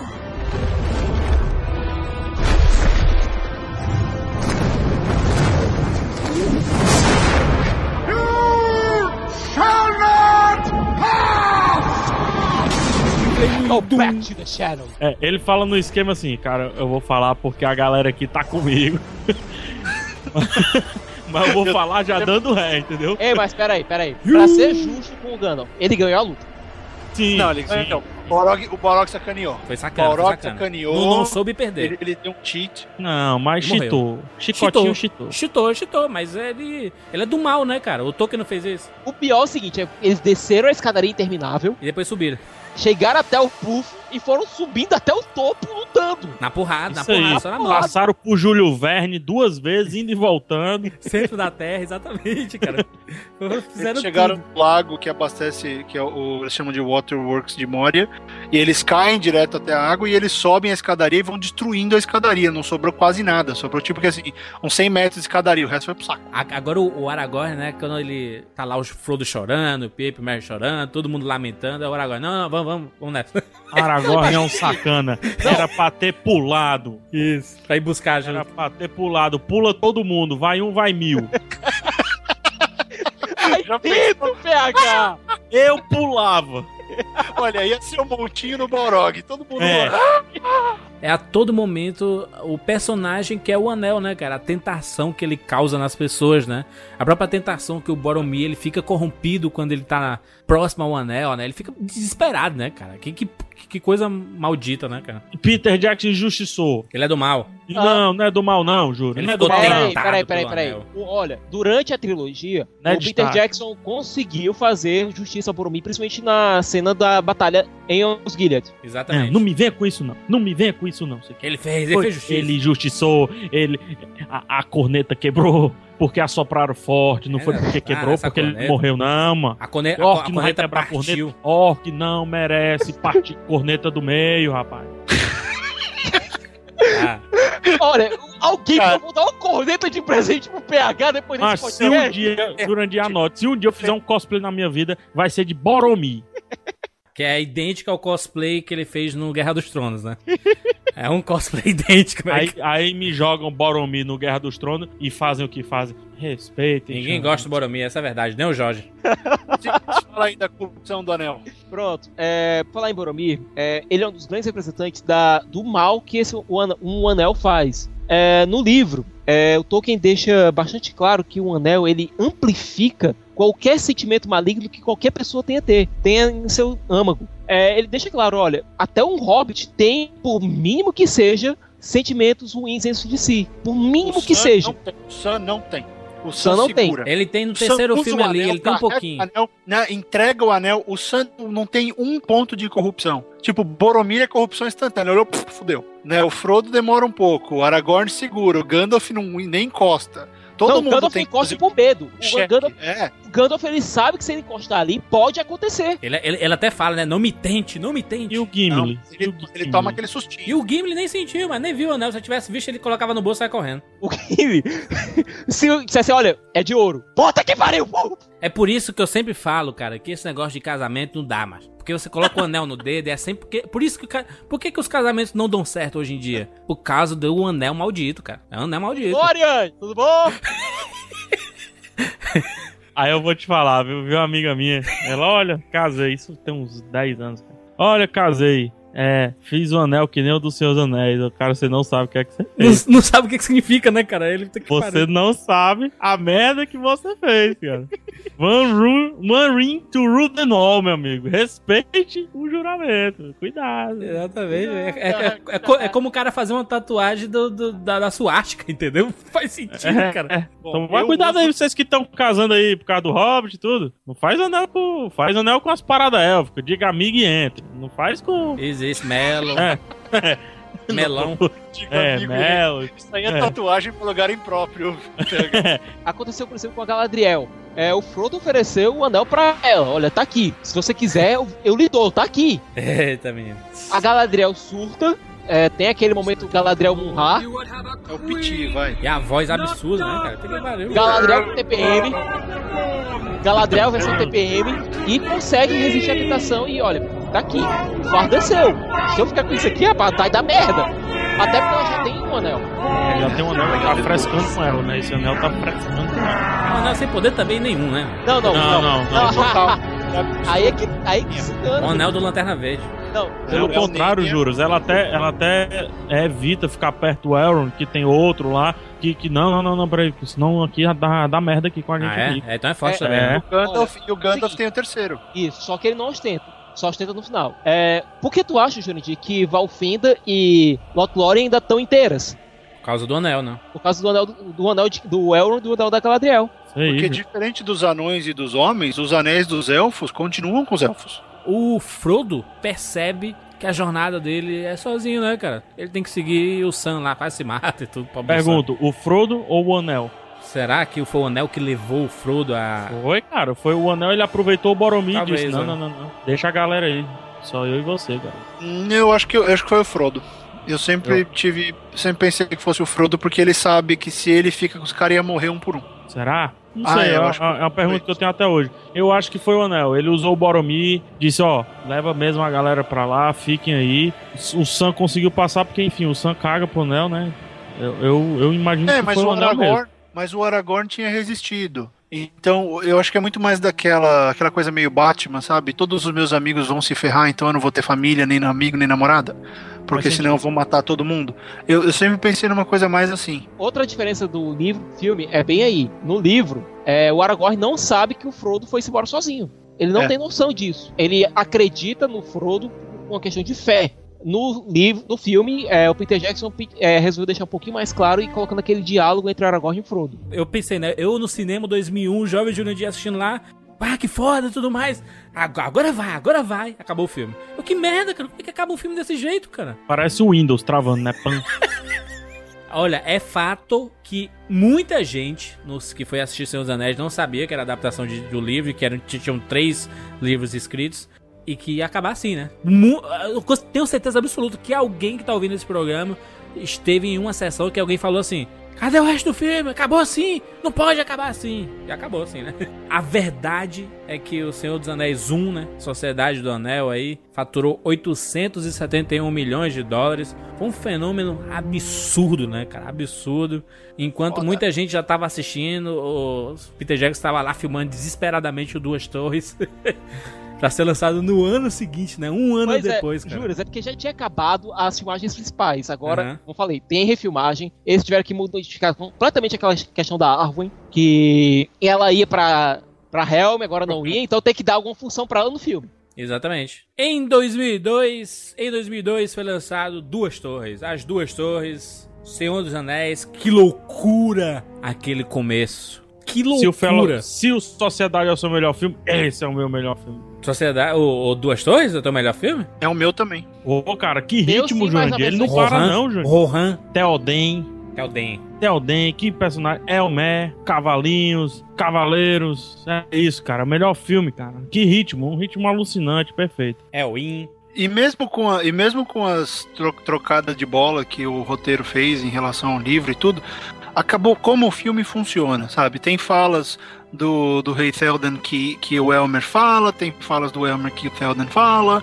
aí. tem aí. umas coisas novas, entraram, apareceram os elfos no Helm, que O no começo Gollum foi apareceu de vez. É, Gollum apareceu de vez, como personagem, ajudando. O Sam se revelando como eu vou dar a porrada. Se esse Aê. magricelo chegar perto do Frodo, eu vou descer o cacete nele. Mostrando, aliás, que o Sam é verdadeiro herói da história. O Sam, verdadeiro herói do Senhor dos Anéis. O Sam é foda. Sam o Bravo. Tem uma, cara, tem uma camisa que eu queria comprar, não lembro de que é. Não é sobre Frodo, é sobre Sam. Meus amigos, o começo lá com o Gandalf e o Balrog numa porradaria desenfreada, numa queda livre. Puta que pariu, que luta é essa, cara? Ele contando a história. Atravessei eras, fogo, água, gelo. Ele evoluiu, né? Ele, ele viu, saiu, saiu do cinza. É a, a, a maior referência ao universo RPG e, e porque fez tanto sucesso essa parada depois, principalmente os jogos, quando você tá jogando aqui, você passa de level, é o Gandalf, né, cara? Ele sai É, do nível cinzento. 90, juro. Ele vai pro- do, do, do, do, do level cinzento pro level branco, poderosíssimo, né, cara? Comprou a expansão e chegou no 90, juro. Exatamente. E aí o que acontece? Quem tava desesperado porque o Gandalf morreu no primeiro filme, na- no comecinho já fala: caralho, ele tá, tá vivo, tá descendo o cacete, ele tá aí ainda. Né? Então você tem Foda. aquela, putz, vai mostrar o que aconteceu com o Gandalf. E aí você já ganha o espectador nessa jogada. Né? A mesma, mesma estrutura do primeiro filme, de outro jeito, garantindo mais profundidade de forma clara, com eles caindo na água. E já mostrando, bom, esse filme ele vai mostrar quebra-pau. E outra, a, a- a gente vê também, porque no primeiro filme a gente não comentou, mas é, aparece lá o Saruman e ele é muito mais poderoso que o Gandalf, né? Tá muito na cara ali que ele é, Aí é que tá, a diferença de level é imensa. é leve, é, É, absurda. É, pois é. A gente tem uma cena que é bastante clara nisso, que é eles estão em Kadra, Caradras, as montanhas. Caradras. Caradras. É, e o Saruman tá mandando nuvens, tá mandando tempestade imensa pra lá, o Gandalf tentando contra-atacar e apanhando feio.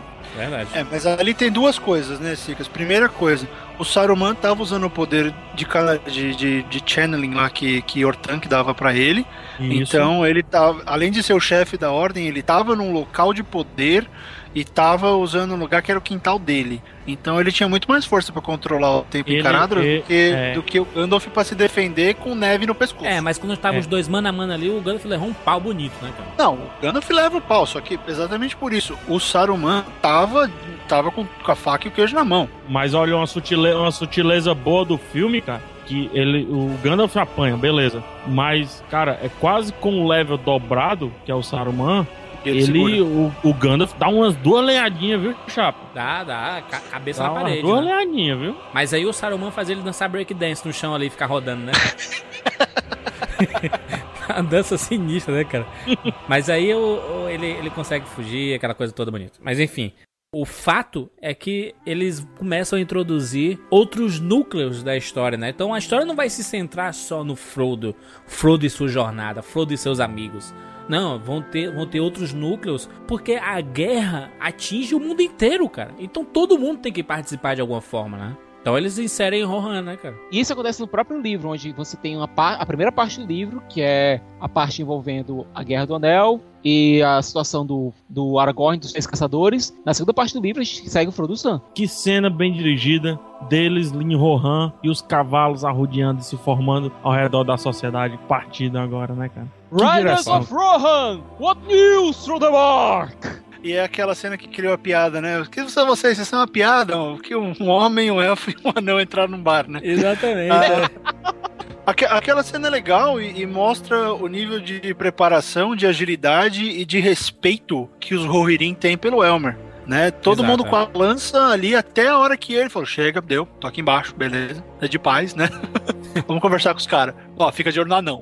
que anão é, anão é pilantra. É, então, é pô, abusado, legal. né, macho? O, o Gimli é muito abusado, né, cara? Jurandir, todo baixinho abusado. Baixinho gordinho, meu filho. Cara, é um saco essa parte dos entes, cara. o coração do filme tá naquela. tá na discussão, tá no entebate. Tudo bem que aquilo ali parece físico defendendo tese. Não, aí, come- aí começa de dia, aí tá à noite. Aí eles perguntam assim: e aí, desse dia? Ele, Não, a gente falou bom dia agora. Já, tá, já tava à noite, cara. Como assim? Exatamente. Porque a gente é assim, tanto que tem um lá que chama Tronco Esperto, ou Quick Bean.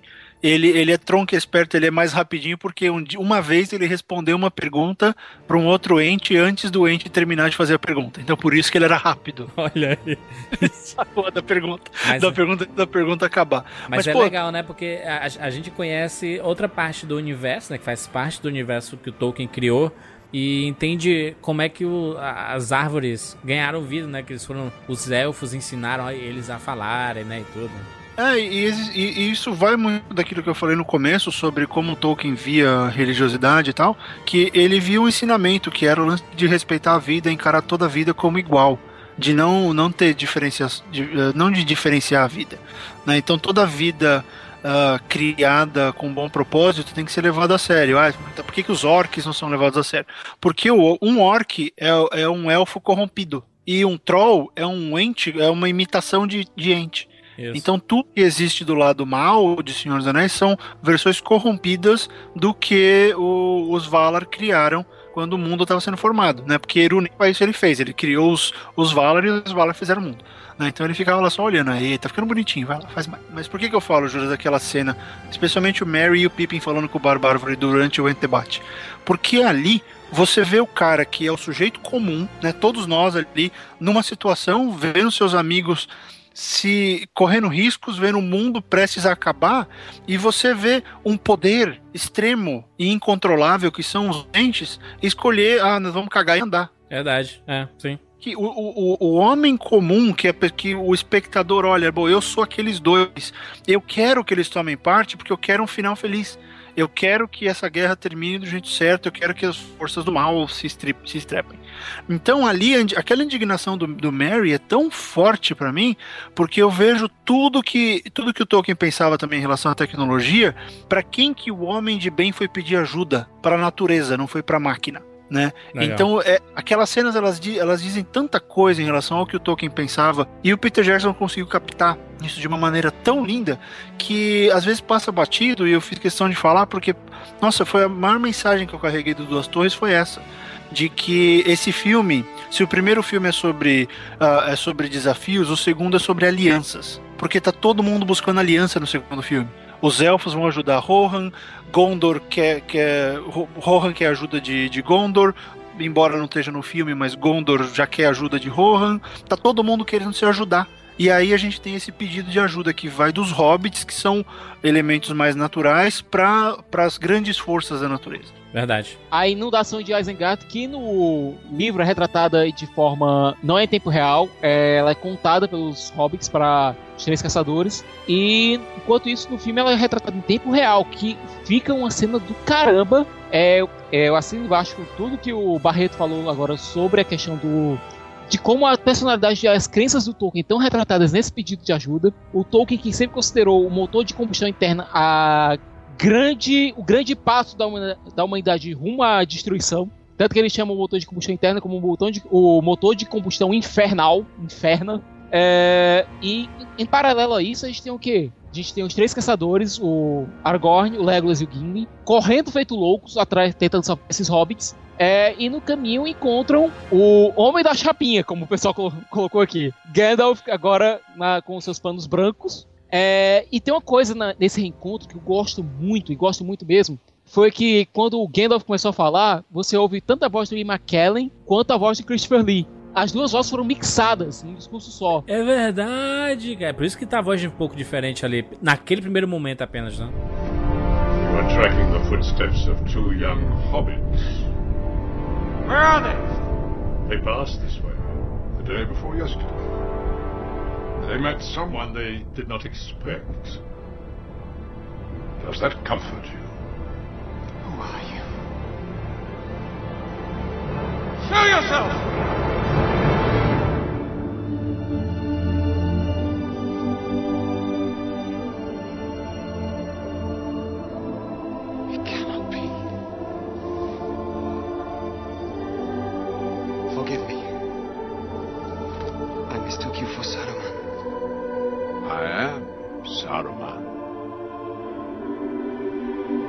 Saruman as he should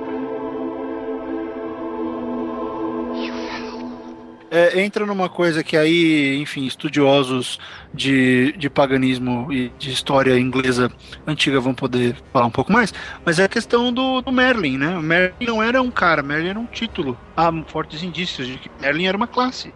Então, o, o branco é o chefe da ordem. Gandalf passou a ser o branco é, o Peter Jackson jogou essa voz aí, que era mais ou menos o que eles queriam ouvir, né? Eles, a Gimli, Legolas e o Aragorn, ser mais ou menos assim, ter a visão do que eles estavam sentindo, né? Ele mesmo, o, o próprio Gandalf, quando, quando o, a, o Aragorn fala assim, Gandalf? Ele, Gandalf? Ah, eu sou o Gandalf.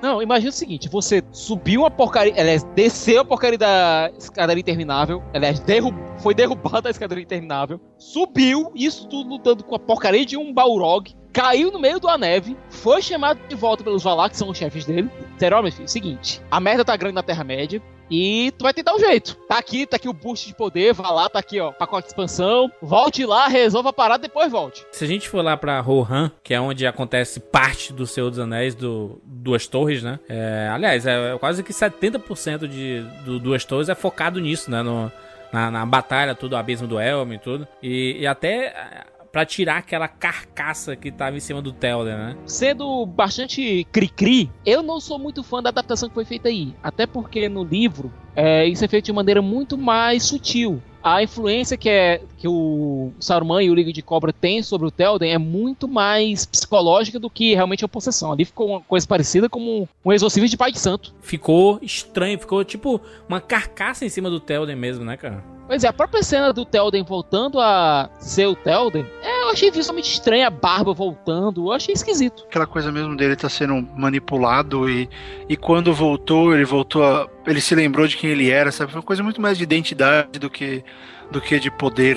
Uh, quando ele volta e, e. assim, ele meio que deixou, né? Ele foi fraco. Ele, ele passa o filme inteiro recalcado e puto da vida porque ele caiu na mão do Saruman, foi pelo resto. Porque os homens de Rohan sabiam o que estava acontecendo, mas eles seguiam ordem. Então eles estavam naquela de puta, finalmente alguém vai fazer alguma coisa, né? Porque a gente não pode fazer, senão a gente vai ser punido. O Saruman, ele se cagava de medo do Theodred e do Elmer que ele sabia que eram os dois caras com força suficiente para liderar um exército de Rohan e segurar Isengard. Tanto é que o Theodred morreu indo para cima de Isengard. E ele morreu de, defendendo o, o, o, rio, que era o, né, o rio que o Saruman bloqueou.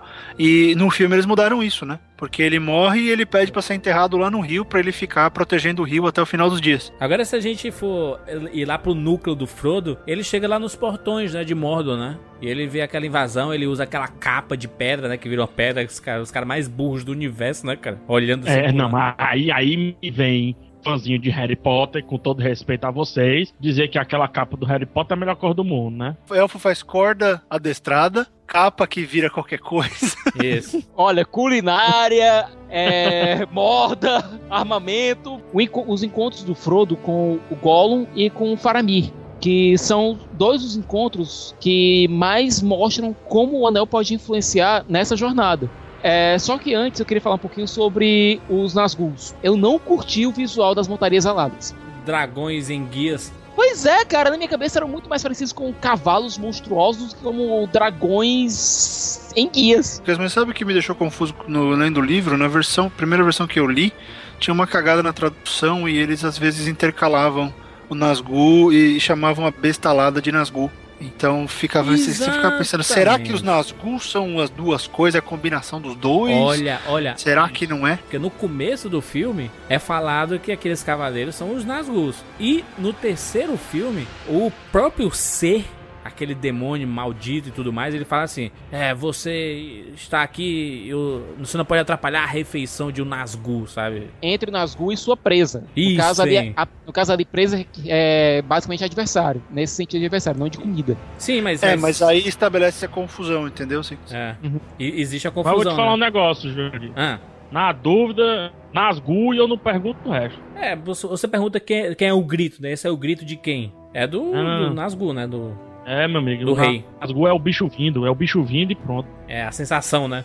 Não importa a montaria dele, né? É, e é legal que nesse filme que se estabelece a questão da, da influência que, que o, a ferida do rei bruxo continua a afetar no Frodo e estabelece também a influência que o anel começa a, a fazer né, na vida, o Frodo começa a sentir de verdade, ele começa a mudar. O Golo também fode tudo, né? Porque o Golo com aquela parada de a dicotomia lá de, de seu Golo, de seu Smigo, ele conversando entre si, nós vamos pegar o anel, nós vamos. Não, eu não posso fazer isso, não, eu posso fazer isso. Aquela confusão toda é, também mexe com a cabeça do, do Frodo e do Sam, né? Porque ele, ele percebe que a melhor forma de conseguir recuperar o anel é colocando um contra o outro, né? O Sam contra o Frodo, né? Gollum não queria fazer isso, isso acabou acontecendo com o decorrer da história. É, aconteceu mais no terceiro filme, né? Nesse ponto, é o Frodo tentando desesperadamente salvar o Gollum para acreditar que ele, caso chegue nesse ponto, ainda teria alguma salvação. É, e o grande. Né, você falou a coisa certa. O Frodo ele passa o tempo inteiro acreditando numa salvação pro Smeagol pra ele acreditar na própria salvação dele. Né? Tanto que naquela cena do que tem no filme dele, ele vira pro Sam, não, tô guardando isso aqui pra viagem de volta. O Sam já tava. O Frodo já tava naquela de "Pô, que viagem de volta, a gente rodou. Vamos jogar esse anel ali e casa caiu pra gente. A apresentação do, do Faramir é, é muito legal, né? É muito legal essa apresentação dele porque ele, ele faz um flashback, aí mostra lá o Boromir fazendo um discurso espetacular, dando uma aula ao Aragorn como se faz um belo discurso, né, cara? É um discurso fantástico.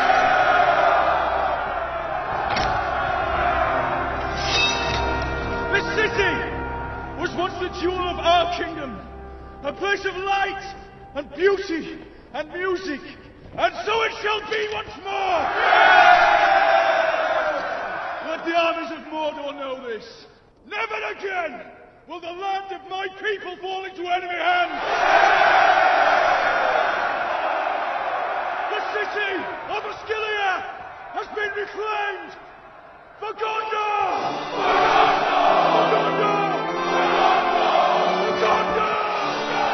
E o pai dele, né, praticamente ignorando ele, né? Que o, o preferido é o Xambin lá e, e foda-se o Faramir, né? É, teve um discurso muito forte dizendo que o Faramir foi meio que vilanizado no filme. Porque ele é, é bonzinho no livro, né? Ele é o bonzinho injustiçado, né? Pois é, a gente vê muito mais o Faramir dos livros no terceiro filme. Muito mais daquele Faramir é, idealista, é, às vezes até um pouco inocente demais. A gente vê mais no terceiro filme. Nesse, sei lá, eu acho que ele ainda tá mu- muito ressentido com a questão de meu irmão morreu, é, meu pai quer que eu seja mais como meu irmão, eu preciso ser mais forte que nem o meu irmão. É o Peter Jackson que mais uma vez não tá ajudando a, a família aí, né? Peter Jackson não gosta de Claramente o Gondor, Pe- PH. Ele não gosta de Perfeito. Gondor. Essa é a verdade. Perfeito. Claramente ele não gosta de Faramir, Boromir, Corneta, vá dormir e o escambau todo. ele não gosta. Ou É seja, isso. o Peter Jackson detesta a Casa dos Regentes. É isso. É, e, e isso é uma coisa assim, tudo bem, o Gandalf não gosta, às vezes eu acho que o Peter Jackson ele compra ah, o ponto de vista do Gandalf no filme inteiro, nos três filmes, tudo que o Gandalf fala é lei, mesmo quando o Gandalf erra, o Gandalf tá certo, né? Mesmo errado ele tá certo. É. E nesse aspecto é isso, porque ele vê, ele vê Minas Tirith, ele vê Gondor como uma coisa decadente, como uma coisa que tá errada por natureza. E que Só precisa que ser se eles salvo não tiver- Aragorn. É, só que se eles não tivessem segurado do jeito que eles seguraram, não tinha nada para Aragorn salvar. Então aí você fica pensando, o, o Gandalf tá tão certo assim, não tá no ponto de que se o Faramir não tivesse sido vilanizado no, no segundo filme, ele é muito mais, eh, ele é o, o a epítete do cavaleiro, ele é o cavaleiro bonzinho, né, o bom, o good, né, o, como que é, awful good, né, o extremo. Ele é o cavaleiro de ponta a ponta. Aí você coloca ele sendo mal com os hobbits, dando cacetada no Gollum, ameaçando, né? Fazendo depois, não, eu vou botar minha, minha vida na frente pra salvar os hobbits. Então ele é um personagem que foi vilanizado de bobeira, porque depois ele, ele vira bonzinho. Mas, mas é, é, é, puxando um pouco pro lado do Gollum, o Gollum é um personagem extremamente importante, principalmente pra esse filme, porque ele, ele chama a atenção, não só pela parte tecnológica, que até a gente já, já comentou aqui do- de como foi feito, o Andy Serkis dá um show, dá um show o Andy Serkis, né, cara? Dá um show. Era pra ter inventado um Oscar pra isso. Teve campanha, teve campanha. Que se repetiu com o Planeta dos Macacos, que já que ele fez o Caesar no, no Planeta dos Macacos novo. E foi, um- Fantástico, e foi né? outro show, né? O, o, o Gollum, talvez um dos personagens mais importantes pra esse filme, ele dá liga ao, ao, ao núcleo mais lento, né? Mas aí vem a pergunta, cara. É, eu realmente não sei. Quem tem a dupla personalidade? É o Gollum ou é o Smeagol? No começo do terceiro filme dá a entender que é o Smeagol. É verdade. Antes dá a entender que é o Gollum. Quem domina quem? O Gollum domina o Smeagol, só que o Smeagol é uma res- só que o Gollum é uma resposta do Smeagol, do Smeagol ao ambiente hostil onde ele foi jogado. o anel desperta o, o Gollum. Porque é por causa do anel que o Gollum é despertado, né, cara? É, sim, ele desperta, tentação. mas aí o Gollum ele fica necessário pro Smeagol, porque sem o Gollum o Smeagol morre. O Gollum Mas- é que come peixe, o Gollum é que Isso. mata, o Gollum é que faz tudo errado, e o Smeagol, ele continua sendo aquela coisa do, do bonzinho, ah, mas eu sei, não, eu sei que você tá certo, mas a gente não precisava ser tão mal assim, né? Aquela coisa Mas de no bater começo, então. no começo do terceiro filme isso não fica um pouco confuso. No livro, pra mim, isso é muito claro, principalmente depois de ler o Hobbit mesmo. Mas no começo do terceiro filme, até a mixagem de- da, da voz ali do, do Andy Serkis, com, com a voz mais misturada de Gollum e, e Smeagol, né? Come on, Digo! Aquele negócio todo. Eu, eu acho que. Eu, eu acho que o, o, o, o- Peter Jackson, a interpretação dele, é que ele deu uma misturada muito grande, pra ele não ter um principal. Aquele prólogo, que aliás ia ser colocado no Ajuste 2, foi jogado pro Retorno do Rei depois. É, que mostra aquele prólogo. Os Beagle eram quase hobbit, eram a- um ser que é parente dos hobbits, mas não chega a ser exatamente um hobbit. River É, Folk. pois é. Ele estava lá pescando com o primo dele, ele era um cara gente boa e tal, e os dois encontraram o anel e teve aquela briga e tudo. É, depois da- do assassinato do Deagle, o Smeagol foi jogado, feito um, um traste pelo povo dele. Foi exilado. E nesse exílio ele teve que fazer coisas horríveis para sobreviver. É. E a personagem do Smeagol foi cedendo o terreno cada vez mais, cada vez mais para essa outra pessoa chamada Gollum, que ele sempre coloca a responsabilidade dessa da- dos atos que ele faz para o Gollum, tanto que ele se refere a si mesmo na terceira pessoa. Sim, ele se refere, ele, ele, ele é um conjunto, ele não é um. Ele tem o, o Gollum, o Smeagol e o resultado desses dois. Ah, é, é esse ponto que eu queria chegar. Isso. Então tem um terceiro aí. É, Que uma é quando os entidade. dois estão em sintonia, né? É, porque nada, nada, o, o Smeagol, até que o Sigas estava falando, o Smeagol ele concorda com, com, com o Gollum, porque foi, ele foi a reação. E o Juras também tá certo, que o Gollum surge no momento do, do corrompimento. Foi corro- foi- ele foi corrompido. Pum, o Gollum surgiu naquele momento. Tanto que é o Gollum que mata o Deagle, não o Smeagol. Perfeito. Verdade, verdade. Agora, indo lá pro núcleo de Rohan, o, o Theoden já, já recuperado e não entende a urgência que o Aragorn tá falando, né? Que diz assim, porra, a cidade vai ser destruída, cara. Tu, tu precisa de ajuda, precisa, precisa de alguém pra fazer as coisas aqui. Aí ele não, não, não, entende, não entende, até que um ataque é iminente, ele leva todo o bando dele para pro abismo do Elmo, né? Que ele diz, nossa, ali a gente tá protegido, nada vai passar por aquelas paredes. Só que no caminho tem, um- tem um ataque lá e o, o Aragorn é dado como morto, né, cara? Estava acontecendo na cabeça do Theoden.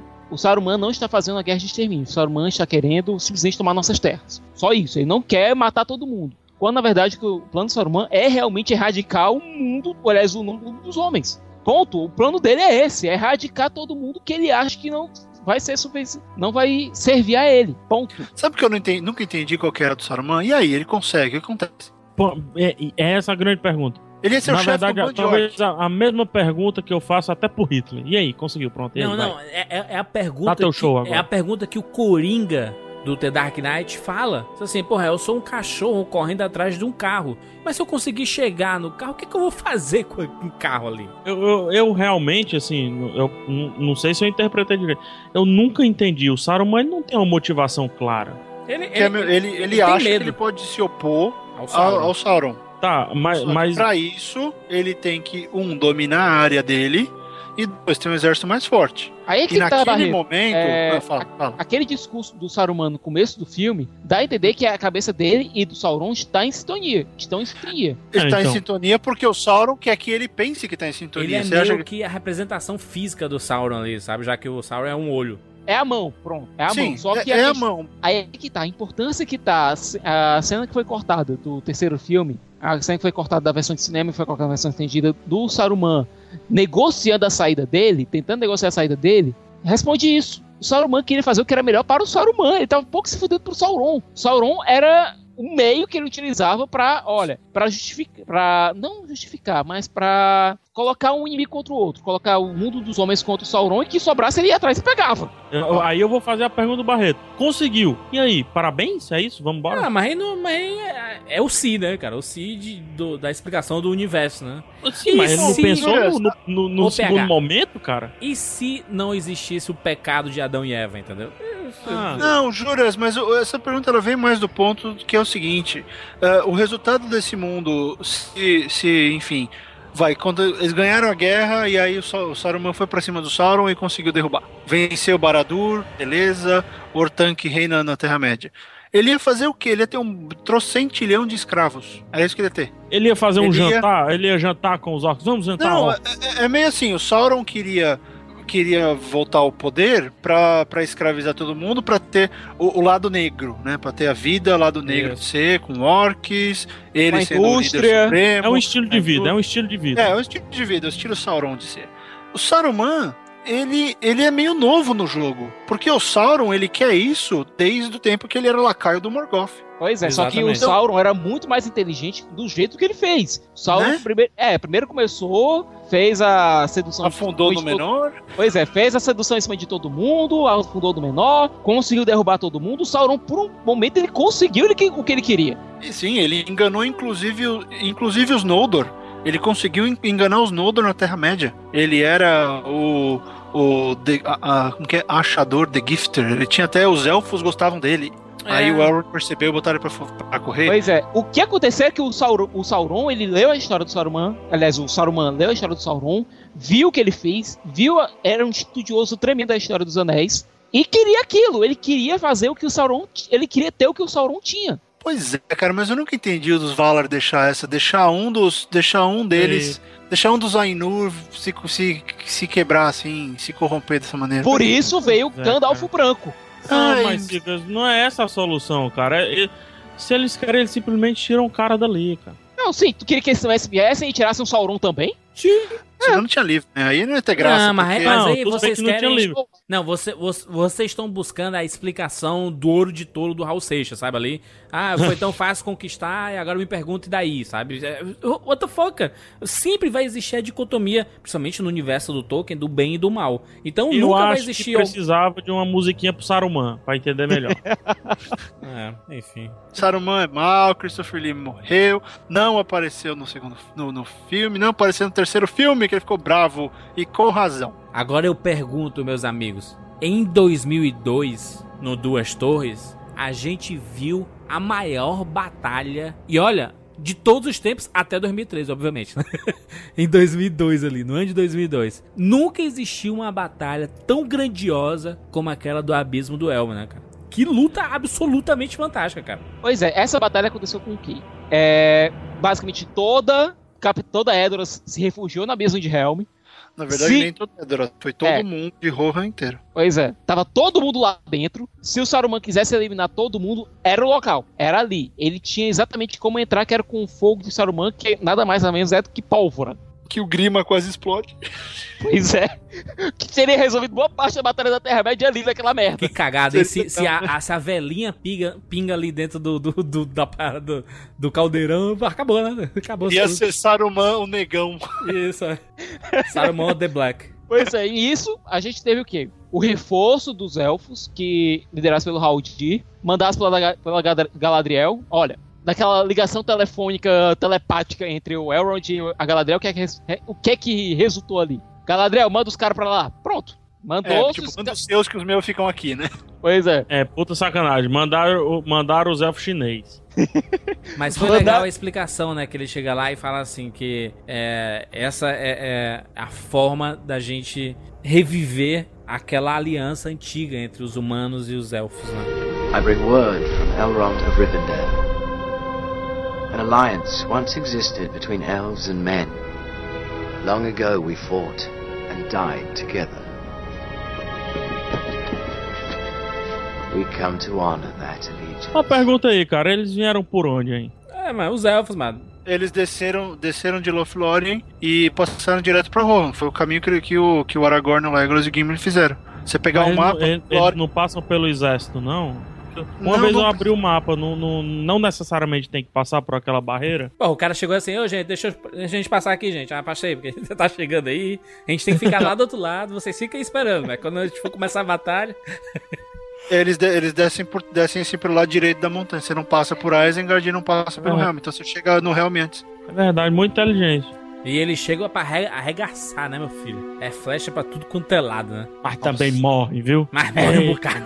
Morre que nem água, né? É. Mas nem moço. Pobre do Raudi, viu, cara? Po- Pô, ma- mas- Coitado do Raudi. A hora que eles estão querendo invadir pelaquela pontezinha e tá lotado de orcs, aí vai lá o Aragorn e o Gimli pelo cantinho assim, opa, vamos lá, meu filho. Mas ali é tática de guerra, viu, Juras? É um, é um corredor, só vem no, no máximo só vinha quatro ali, dois pra cada, perfeito. Não, é meio o 300, né? O 300 não é assim? É, isso aí. Agora, é só uma costas coisa, na gente. parede e vamos. É. O orc olímpico lá com a tocha pra acender o fogo do Saruman, certo?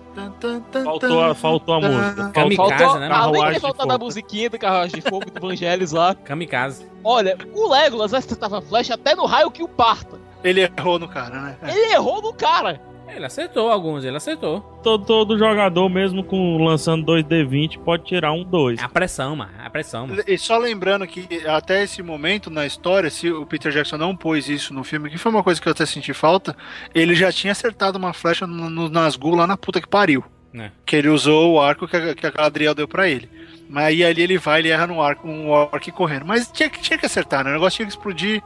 E eles preferiram botar o orc daquele jeito, paciência, né? Aragorn é porradeiro demais, né, cara? O cara fudido, com o braço lascado lá, quase morrendo, e uma porradaria generalizada. Acho que tem poder de cura, mas ele é o Wolverine dos seus anéis. Não, aí é que tá, Juras. É, essa batalha, a serventia narrativa dela é pra mostrar a evolução do Aragorn como líder dos homens. Perfeito. Ele saiu de líder da Sociedade do Anel, que era um puto de um trabalho já, depois da morte, do, da morte entre aspas, do Gandalf, pra ascender a líder dos homens. Mostrar que, primeiro, ele consegue liderar um exército imenso. Coisa que, como não teria companhia cinzenta no filme, na trilogia, teria, É? que, ser, é, teria que ser mostrado de um modo um pouco bem mais forte. E só explicando, existe um, um capítulo no livro chamado A Passagem da Companhia Cinzenta, que nada mais, na- nada menos é a chegada dos elfos, os filhos do, do Elrond, o Elrohir e o Eladan, mais um bando de Ranger que foi ajudar o, Aragorn na Batalha dos Campos de Pelennor. Pois é, como não teve essa passagem no filme, aliás, nos filmes, teve que ser mostrado o Aragorn ascendendo como líder dos homens. Foi através disso. Mostrando ele liderando o exército, tomando a posição a favor dos homens, apesar do Legolas ter dito, olha, tá uma merda aqui. Ou você tem criança ou você tem velho. A gente não tem um exército aqui. Olha, então, a gente vai ficar aqui e eu vou morrer como um deles. Mas não foi uma jogadinha de, de marketing do Legolas, não? Lançou, armou a bola pro, pro, pro Aragorn cortar? Sabe, ele deu uma olhada assim, ih, só tem merda aqui. Aí, como quem diz, vai Aragorn, vai dar teu show. Aí, não, não, aqui é que é o grande lance. Não, não, porque boa parte da discussão foi feita em élfico. O pessoal não tava entendendo porra nenhuma. É. Pô, eu, eu até digo mais, eu acho que eles foram em élfico justamente pra identificar o marketing reverso. Entenda isso como você quiser, né, meu filho? É. É, e ó, tem duas, tem duas coisas ali que são muito fodas. Primeiro, quando os elfos chegam e ele vem, eles veem o Legolas e todo mundo reconhece e realiza. Né, eles batem aí. no peito e brum, todo mundo vira. Nossa, respeito pelo magrelinho, né? Isso aí. E o Legolas é um baita personagem também, né? Não, e segundo é o Aragorn liderando homens e elfos, né? Liderando Isso em, aí. em, em élfico, em, em Westron. E aí tem um negócio legal que naquela, aquele mesmo tipo de cena, Aqui ele fala, Izahai, Izahai, ó. É. assim. olha só, ele tá fazendo o papel do Elrond na Batalha da Última Aliança. Exatamente. Na verdade, tá sendo ali ao mesmo tempo Elrond, Gil-galad e Elendil. É, É. eu já não digo o Galadriel e o Elendil É. porque eles vão pra cima do Sauron e o Aragorn não vai, né? Bota uma corneta nos peitos dele pra ver. Puta que pariu, PH! Ah, vem as cornetas de novo. Agora, a volta do Gandalf, né, com, com a galera toda, né, os cavaleiros lá, cav- cavalo de fogo. E eles matam os orcs atropelados, né, porque, pelo amor de Deus, a velocidade que eles estavam vindo ali mesmo era sem freio, né. Não só isso, mas é, é, é uma cena muito. A, a metáfora da cena é muito bonita. Não sei se vocês lembram aí. Mas é a luz, né, cara? O Gandalf ele tá Isso. trazendo a luz, né? Ele tá, Exatamente. tá acabando com aquela escuridão. Isso. Ele fez isso duas vezes, o Gandalf, né? Naquela é linda, cara. Ele, o, o, Scadafax perfeito, Isso. branco, tudo branco. Que cavalo, hein? Que cavalo. Que cavalo, hein, bicho? O floquinho de neve é, um- é, um- é, uma, É, é, um, é, é ligeiro, é uma É. bala, né, macho? É uma bala. é, Não, no livro, o Gandalf rouba esse cavalo. é. Sim. É, quem, quem jogou o Ocarina of Time, né, o Zelda, sabe que o, o Link chama a Epona com, com a Ocarina, né, cantando uma musiquinha. E o Gandalf também faz isso, né, ele chama os caras do Fax é isso, né, fazendo um... Agora, uma cena, uma cena fantástica é quando o Sam demonstra pro Frodo que tá desiludido com a vida depois do, do Nazgûl aparecer lá. Na... Qual, qual é aquela cidade? É Oli... Osgiliath. Osgiliath. Aparece lá e os, o Frodo, não, tá, tamo fudido aqui. Aí o Sam explica por que, que a gente batalha, né, cara? Essa explicação é fantástica e é emocionante até. It's like in the great stories, Mr. Frodo. The ones that really mattered. Full of darkness and danger they were. And sometimes you didn't want to know the end. Because how could the end be happy? How could the world go back to the way it was when so much bad happened?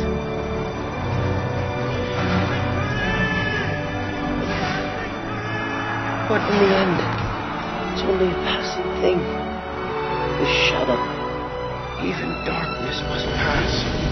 A new day will come. And when the sun shines, it'll shine out the clearer. Those were the stories that stayed with you. That meant something. Even if you were too small to understand why. But I think, Mr. Frodo, I do understand. I know now. Folk in those stories had lots of chances of turning back, only they didn't. They kept going. Because they were holding on to something. What are we holding on to, Sam?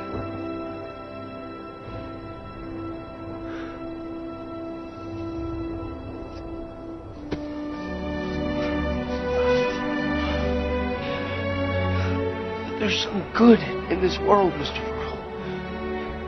And it's worth fighting. Eu pensei que ia acabar aí. Esse discurso purifica a esperança do. Assim, de continuar a jornada, né?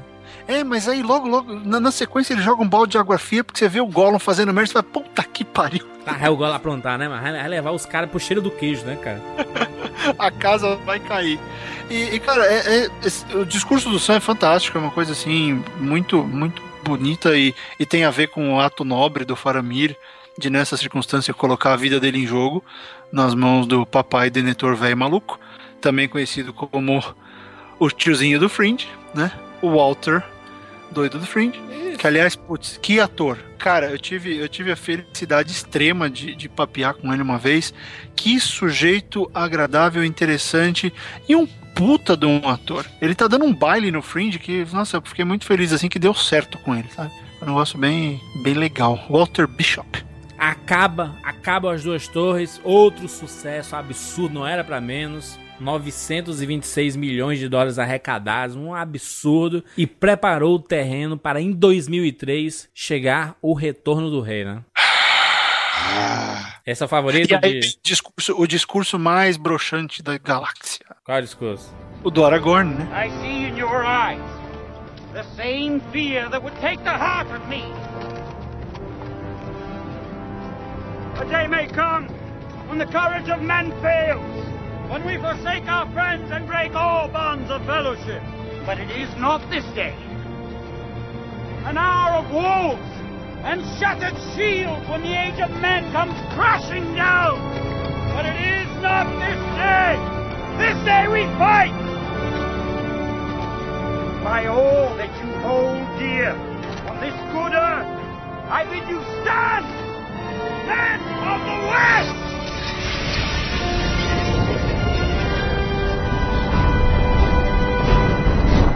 E, e, cara, porque o, o discurso do, do Telden, embora suicida, é tão melhor. Para a morte, né? Death! Death! Arise! Arise, fighters of Theoden! Spears shall be shaken! Shields shall be splintered! A sword day! A red day! And the sun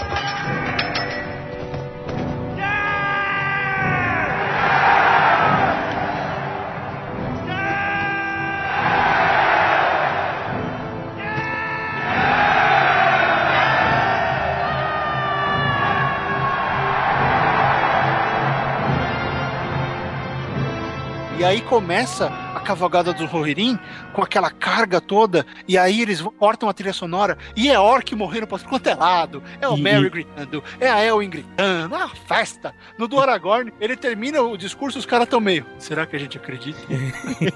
E, e um- uma parada que eu acho fantástica dessa cena do, do Telden é como eles vão cavalgando e vai aumentando aos poucos, né? A cavalgada vai aumentando e a luz vai aumentando e a cavalgada é lento, né? E a trilha vai subindo e tratou. Só que antes, pelo amor de Deus, né? Isso já é a batalha final lá. Final entre aspas, né? Que isso é a metade do filme.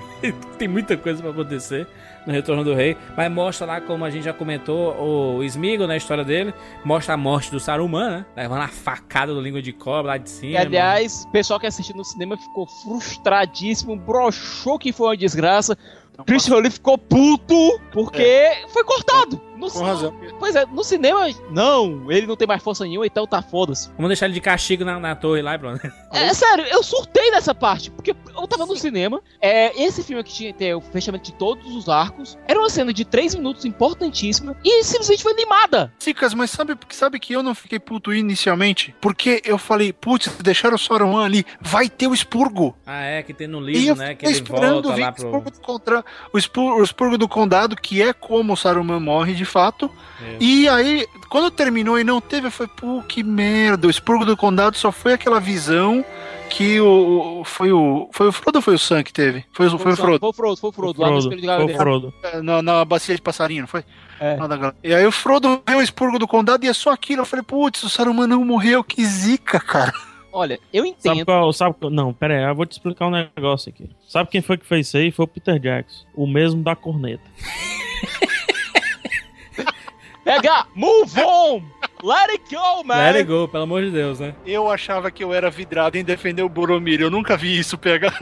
Do ponto de vista de roteiro, era impossível você colocar o expurgo do condado nesse filme. Era impossível. Se o povo já saiu reclamando dos 25 finais, entre aspas, do filme, se você colocasse mais uma cena imensa, aliás, mais uma sequência imensa, é, retratando o expurgo do condado, toda a dramaticidade que teve a coroação do Aragorn ia pelo ralo. Mas, Sica, você concorda que aquele retorno nada triunfal dos hobbits foi, foi meio que broxante por si só? Todo o lance do Merry e do Pippin estarem mais altos e mais fortes não é usado. E eles estavam mais altos e mais fortes, então eles fariam a diferença ali naquela hora pra chegar naquela situação. Então teria sido alguma coisa mais legal do que eles chegarem de armadura. Foi bonito, foi legal. Mas, porra, eles chegando e agora vamos salvar nossa terra, teria sido muito mais legal. Eu sei, mas tô dizendo do ponto de vista narrativo, não tinha como encaixar a história ali. Mas E eu- sete finais, podia encaixar o que eles quisessem.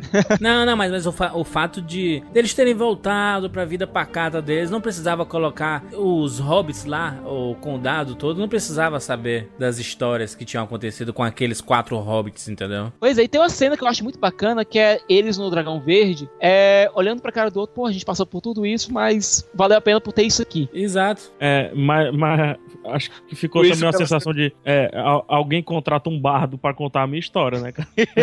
Pelo amor de Deus. né? Não, aí tem o Sam que ele vai. Ele, ele termina de escrever o livro, né? Ele- o Frodo termina e depois ele passa pro Sam e o Sam Mas, vai terminar. Jurandir- Aí vai publicar. Tinha que ter um bardo sentado ali no bar contando história, cara. Porra, o bardo do, do, do Skyrim. Os aventureiros da montanha. Então, Que- posteriormente, nos livros, a gente sabe que o Aragorn vai visitar o condado, é, vai ter a chegada do rei, o rei vai conversar com o Sam, vai ter a contada da história toda e tal, pronto. Mas, pro propósito do próprio filme, pra mim aquela cena deles quatro, um olhando pra cara do outro, dizendo, dando aquele sorriso e começando a beber e se divertir. Voltando pra vidinha. Pois é, pô, pra mim aquilo ali funciona de um modo tão bonito, sabe? Todos os finais ali, onde você encerrasse, tava legal. É verdade. Aquela cena lá que as águias levam lá o Frodo e o Sam, aí o Sam acorda, todo mundo se reúne ali na cama e tudo mais. Acabou o filme ali, gente. Acabou. Cara, mas não, Jurandir, não pode acabar Eu as. Arquimedes daquele jeito, não. Eu sei, eu sei, mas aí. Vocês sabem meu, meu, meus, meu problema aí, né? Com Que? câmera lenta. Câmera lenta. Aquela câmera lenta ali encheu um saco, velho. Não podia acabar ali, não, Jurandir. Acho que ele se tocou e disse: Não, não vou acabar por aqui, mas também não vou renderizar de novo. E até porque precisava ter a cena da coroação pra finalizar a história do Aragorn com a Arwen. E a melhor Muito cena bem. de todas, né? Lá todo mundo. Não, não, vocês não podem se ajoelhar, né? Todo mundo É, se ajoelha. que ali, ali chora, viu, Aqui, não, ali, ali choro. chora até hoje, mas hoje tá bem mal feito, né? Como tá mal feito, Jesus Cristo. É uma Jandir- computação gráfica vencida, cara. Venceu. Mas os olhos já estão cheios d'água, Ah, não, dá pra ver, ver, né? direito. Fica embaçado, né? Não dá pra ver mais. Sabe É, uma não dá pra curiosidade? Sabe uma curiosidade legal que eles fizeram pra, pra batalha, especialmente pra batalha final desse filme, quando eles estão lá nos portões que os homens são todos cercados, né, pelo bando de orc. Ah, sim, sim, sim. A batalha então fica lá todo mundo cercado, né? Vamos lá, formação defensiva suicídio, vamos ficar cercado. É o spin-off da batalha principal, né? Depois de uma hora e meia de batalha de porrada. na Minas Tirith Que ali você absurdo. tem, você tem o exército de Minas Tirith e de toda Gondor, que todo mundo voltou pra cidade, embora o filme não mostre. aquela cena linda da, da comunicação com as fogueiras, né? Lá dos sinalizadores lá e tudo. É, que ali foi tirado do, do- da antiguidade da Inglaterra, por exemplo, que Elizabeth era de ouro. E a música no auge. Tan, tararam, tararam. Putz, Para, é foda demais. Aí, tipo, finalmente você tem aquele cara que mora no alto daquela montanha toda nevoada, no meio da puta que pariu. Cara, finalmente eu passei pra casa, eu acendi essa merda. Até Troca o turno! Snow vibrou, cara. Até o Jon Snow vibrou. É. E aí os caras estão lá, né, cercados, na frente do portão negro, na formação círculo suicida, inimigos por todos os lados. E aí teve um problema na hora da, da computação gráfica. É que o PH falou de renderizar, eu lembrei disso. Eles foram lá e criaram um programa que controla, controlaria vários soldados ao mesmo tempo. O máximo. É, e aí era mais ou menos assim, ó, então vocês estão aqui e tal, o seu valor de defesa é tal, o valor de ataque dos caras é tal, e aí vocês vão reagir, tinha lá os movimentos, ataca, defende, cai, pula, vários movimentos em cada personagem. E aí os caras apertaram play. Sabe o que o computador fez? Todo mundo saiu correndo. Alguém tocou a corneta, PH. Finalmente, Não, cara. o pessoal que saiu correndo fugindo. É, o programa, o programa botou os homens pra fugir porque eles só fuderam. Proporção matemática, eles não tinham o que fazer. Exato, o programa calculou que o qu- quão desleal era aquilo, né? A quantidade de orcs. E aí tiveram que jogar um, um nível de coragem 200 milhões pra eles ficarem. Porra, mas aquela cena é foda, né? Que o Aragorn olha pra trás assim e fala só por Frodo, né? Porque a esperança tinha acabado ali, né, cara? O que o cara mostrou lá, a, a- o colete do, de Mithril, né? Ele fala assim, ah, pô, fudeu, acabou. Na versão de cinema, não aparecia o Boca de Sauron e não aparecia o Boca de Sauron jogando colete. Mas você, você via o colete no chão, mas você não via o Boca de Sauron chegando lá pra jogar o colete no chão. Consertado na versão estendida, que é a que vale. Segundo problema, essa cena tinha sido concebida de um outro modo. É, todo aquele discurso que era feito antes do For Frodo, é, tinha que ter a aparição do e teria a aparição do Sauron, que ia tentar negociar com a galera. Que eu não sei qual foi o débil mental que pensou nisso, porque seria a maior cagada da história de toda a trilogia, porque não faz o menor sentido botar o Sauron reencarnado sem anel. Bom, Pois é, em isso aí. duas versões, eles apareceriam em duas versões. A Então, primeira? A primeira seria a versão élfica, a qual o cara que traz os presentes e tal, seria essa versão. A segunda versão seria a versão motherfucker com a massa gigantesca. E sabe aquele troll gigantesco com a espada que o Aragorn duela? Ah, Sim. Na unha. Seria o Sauron. tem, tem essa cena, né, Siqueira? Tem essa cena na versão estendida é, nos extras, Nos mostrando a pré-renderização do Sauron lá. Eles só fizeram trocar o Sauron, colocaram um troll no lugar. Que bonito, hein? Que bonito, hein? Que bonito, mas ainda bem que no, no limiar tudo foi diferente. Tudo foi diferente e essa cena é absolutamente fantástica. É a cena do kamikaze. um pouco anticlimática, como o Juras falou, né? Porque a cena de Minas Tirith, o combate de Minas Tirith é muito mais animal. É porque essa, essa, essa batalha tem mais ou menos uma hora e meia de filme aí. Essa, essa batalha de Minas Tirith. E o que acontece, cara, é que tá lá porradaria comendo. Aí muda lá pro núcleo do Frodo. Aí tá o Frodo e o Sam brigando com o Gola, aquela taria toda. Aí se separam. Aí vai pra aranha. Aí eles fingem de morto e não sabe se morreu. Odeio essa parte da Laraca. Macho, dá, dá uma raiva. Dá uma eu, eu, comparo, sabe com o quê? O Retorno do Rei é assim. O Retorno do Rei é um filme gigante. 5 horas de filme. Absurdamente gigante. Eu, eu comparo com o time do Barcelona. Sabe o time do Barcelona? Aquele toquinho de bola chato, mas é insuportável aquele toque de bola. Toda hora, toda hora. Parece que, eles- parece que eles não querem jogar ou fazer gol. Mas de vez em quando ele vai lá e pá, faz um golaço. Aí depois volta pro toquinho de bola, toquinho de bola. É, de eu acho que o, o filme é muito desnivelado. Não, não, não tô dizendo que ele é ruim. Mas assim, é o único dos três filmes que eu prefiro a versão cinema, sem ser a versão estendida. Porque é uma hora e meia menos, né, mano? É. Ajuda, ajuda. Não, mas dá, dá um ritmo o diferente. ritmo, exatamente. é. Mas agrega, né, PH, por causa especialmente do, do Aragorn no Caminho dos Mortos, né? Não, sim, com certeza. Foda essa Mas cena, piratas. É, é porque a gente vinha, viu, o, o, o Barreto? A gente vinha de um segundo filme muito frenético. Não era um filme de aventura, era um filme de ação, praticamente, né? Não, não, não, era frenética assim também, meu Deus do céu. Vingadores 2. Cara, Ah, mas tem porrada Dos três? das outras. É, Júlio. Ah, dos, dos três, Ó, com certeza. Começa, ó, vamos lá. Começa com o Gandalf batendo no Balrog. Que é a cena Passa antológica. pra, passa pra perseguição. Rohirrim, Rohirrim matando o Uruk-hai. Isso. Depois tem. Sabe quando é que o segundo Rohirrim filme para, contra o? Orc. Só Aí em um tem momento o segundo Helm, filme para.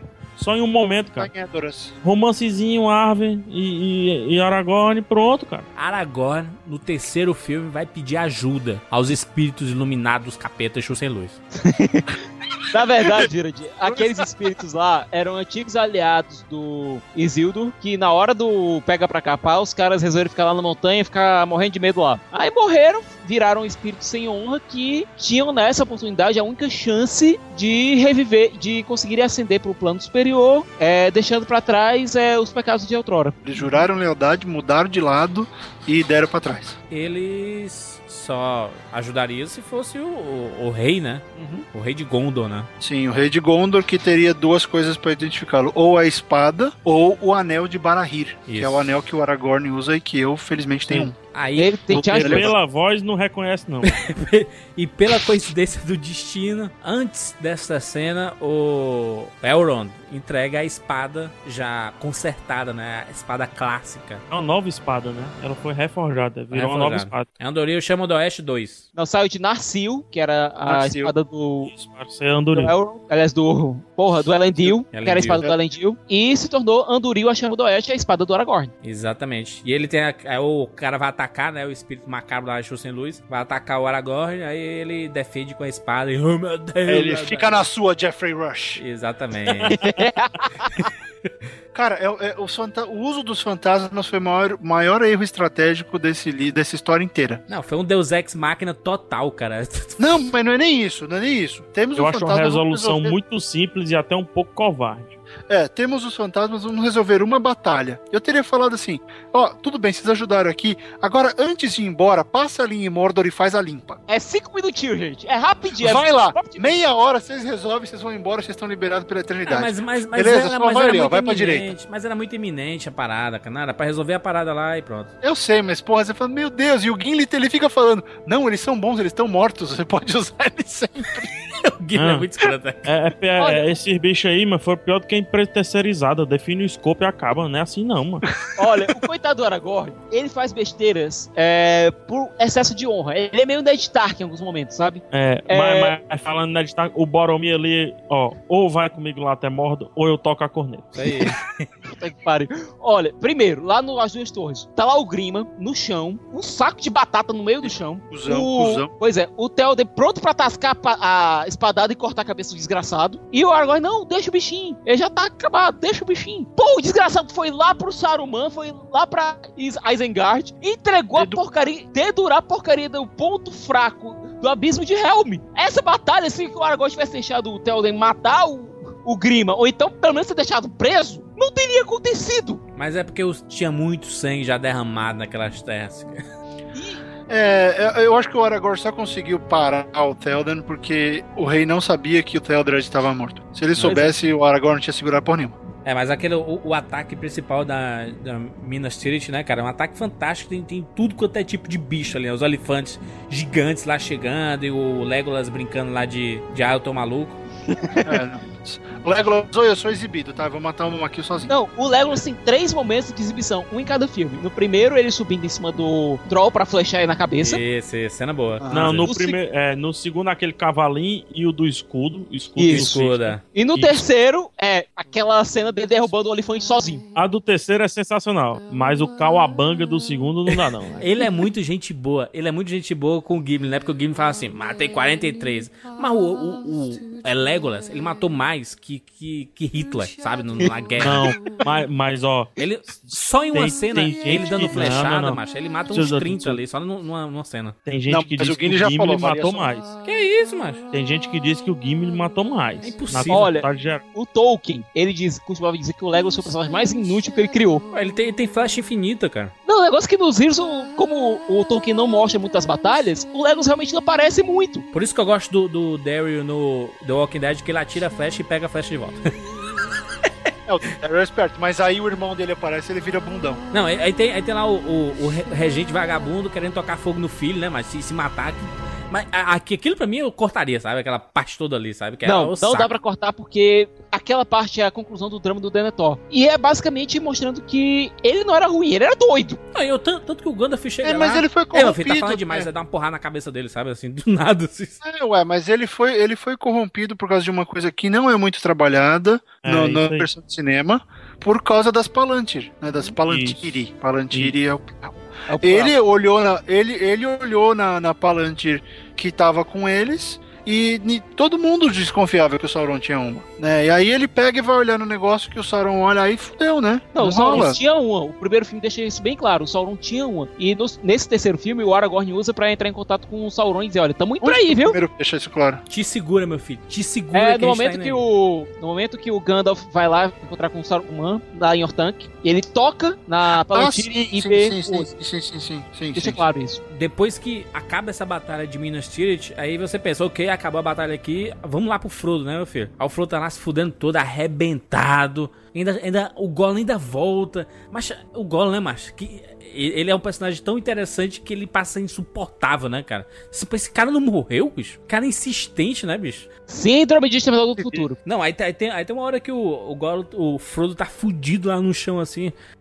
O Sam fala, né, que é, eu não posso carregar o, anel por ti, mas eu posso te carregar, né, bicho? Aquela cena é foda, né, cara? Foda, Ele- foda. eles estão arrebentados, cara. Assim, moralmente, o, o, o Sam pergunta assim: você consegue lembrar o, o, o condado, o cheiro da, da- da- das nossas plantas, o gosto da comida? Ele não consegue lembrar de nada, cara. Eu tô fudido. E Jurandir isso mostra muito bem o poder que o anel tem, não só de corromper a pessoa, mas de fazer com que ela esqueça Que de ela tudo é. de, de tudo, não, de tudo de bom que ela já passou. Exato, mano. A, a relação entre o Sam e o Frodo é uma relação tão genuína e tão inocente que, obviamente, fica estranho, né?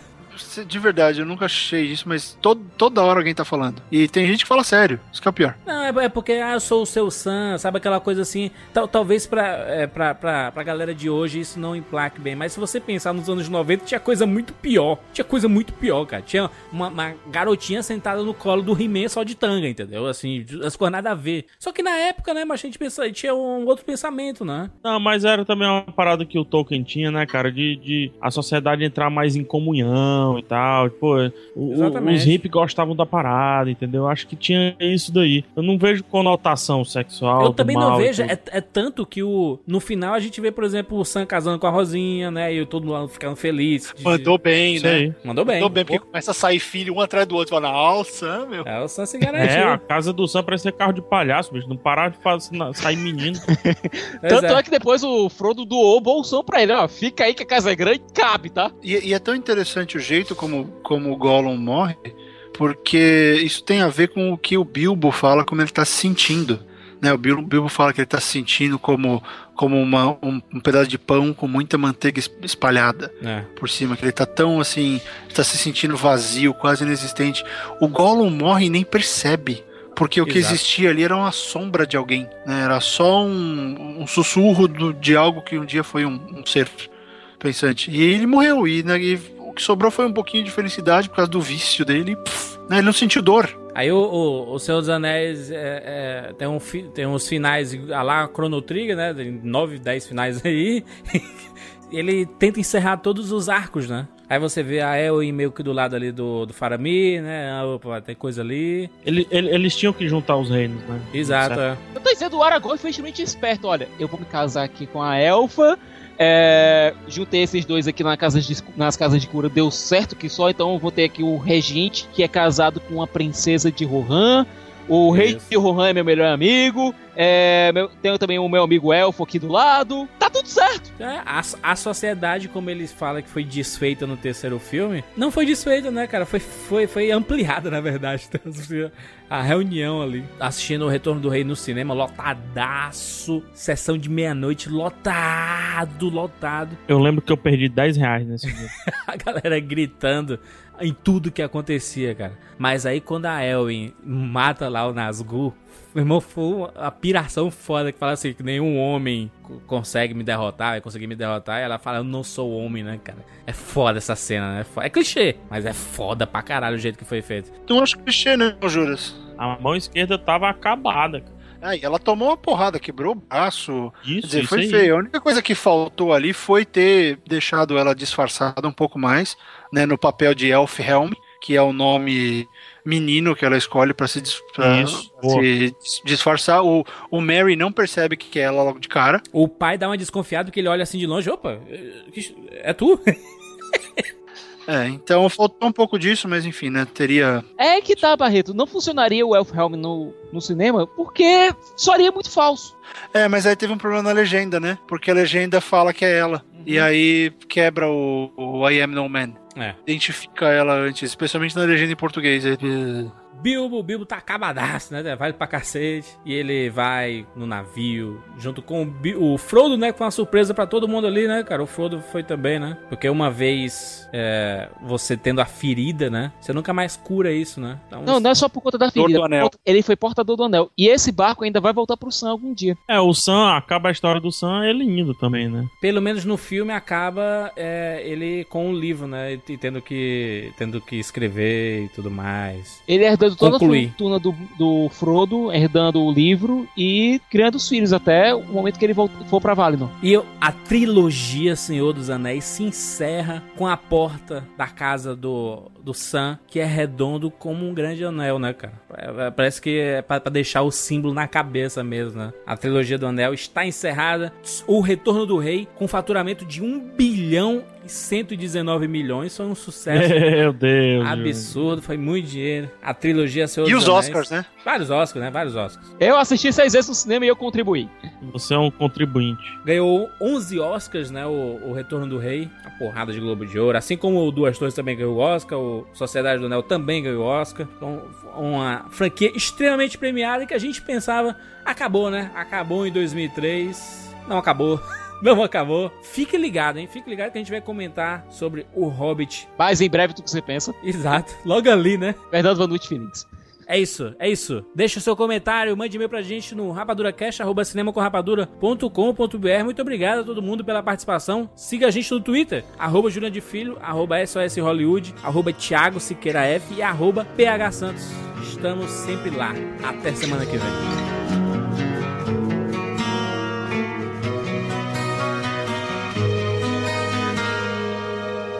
There are signs on the ring which make me feel so down. There's one to enslave four rings to find them all in time and drive them into darkness forever.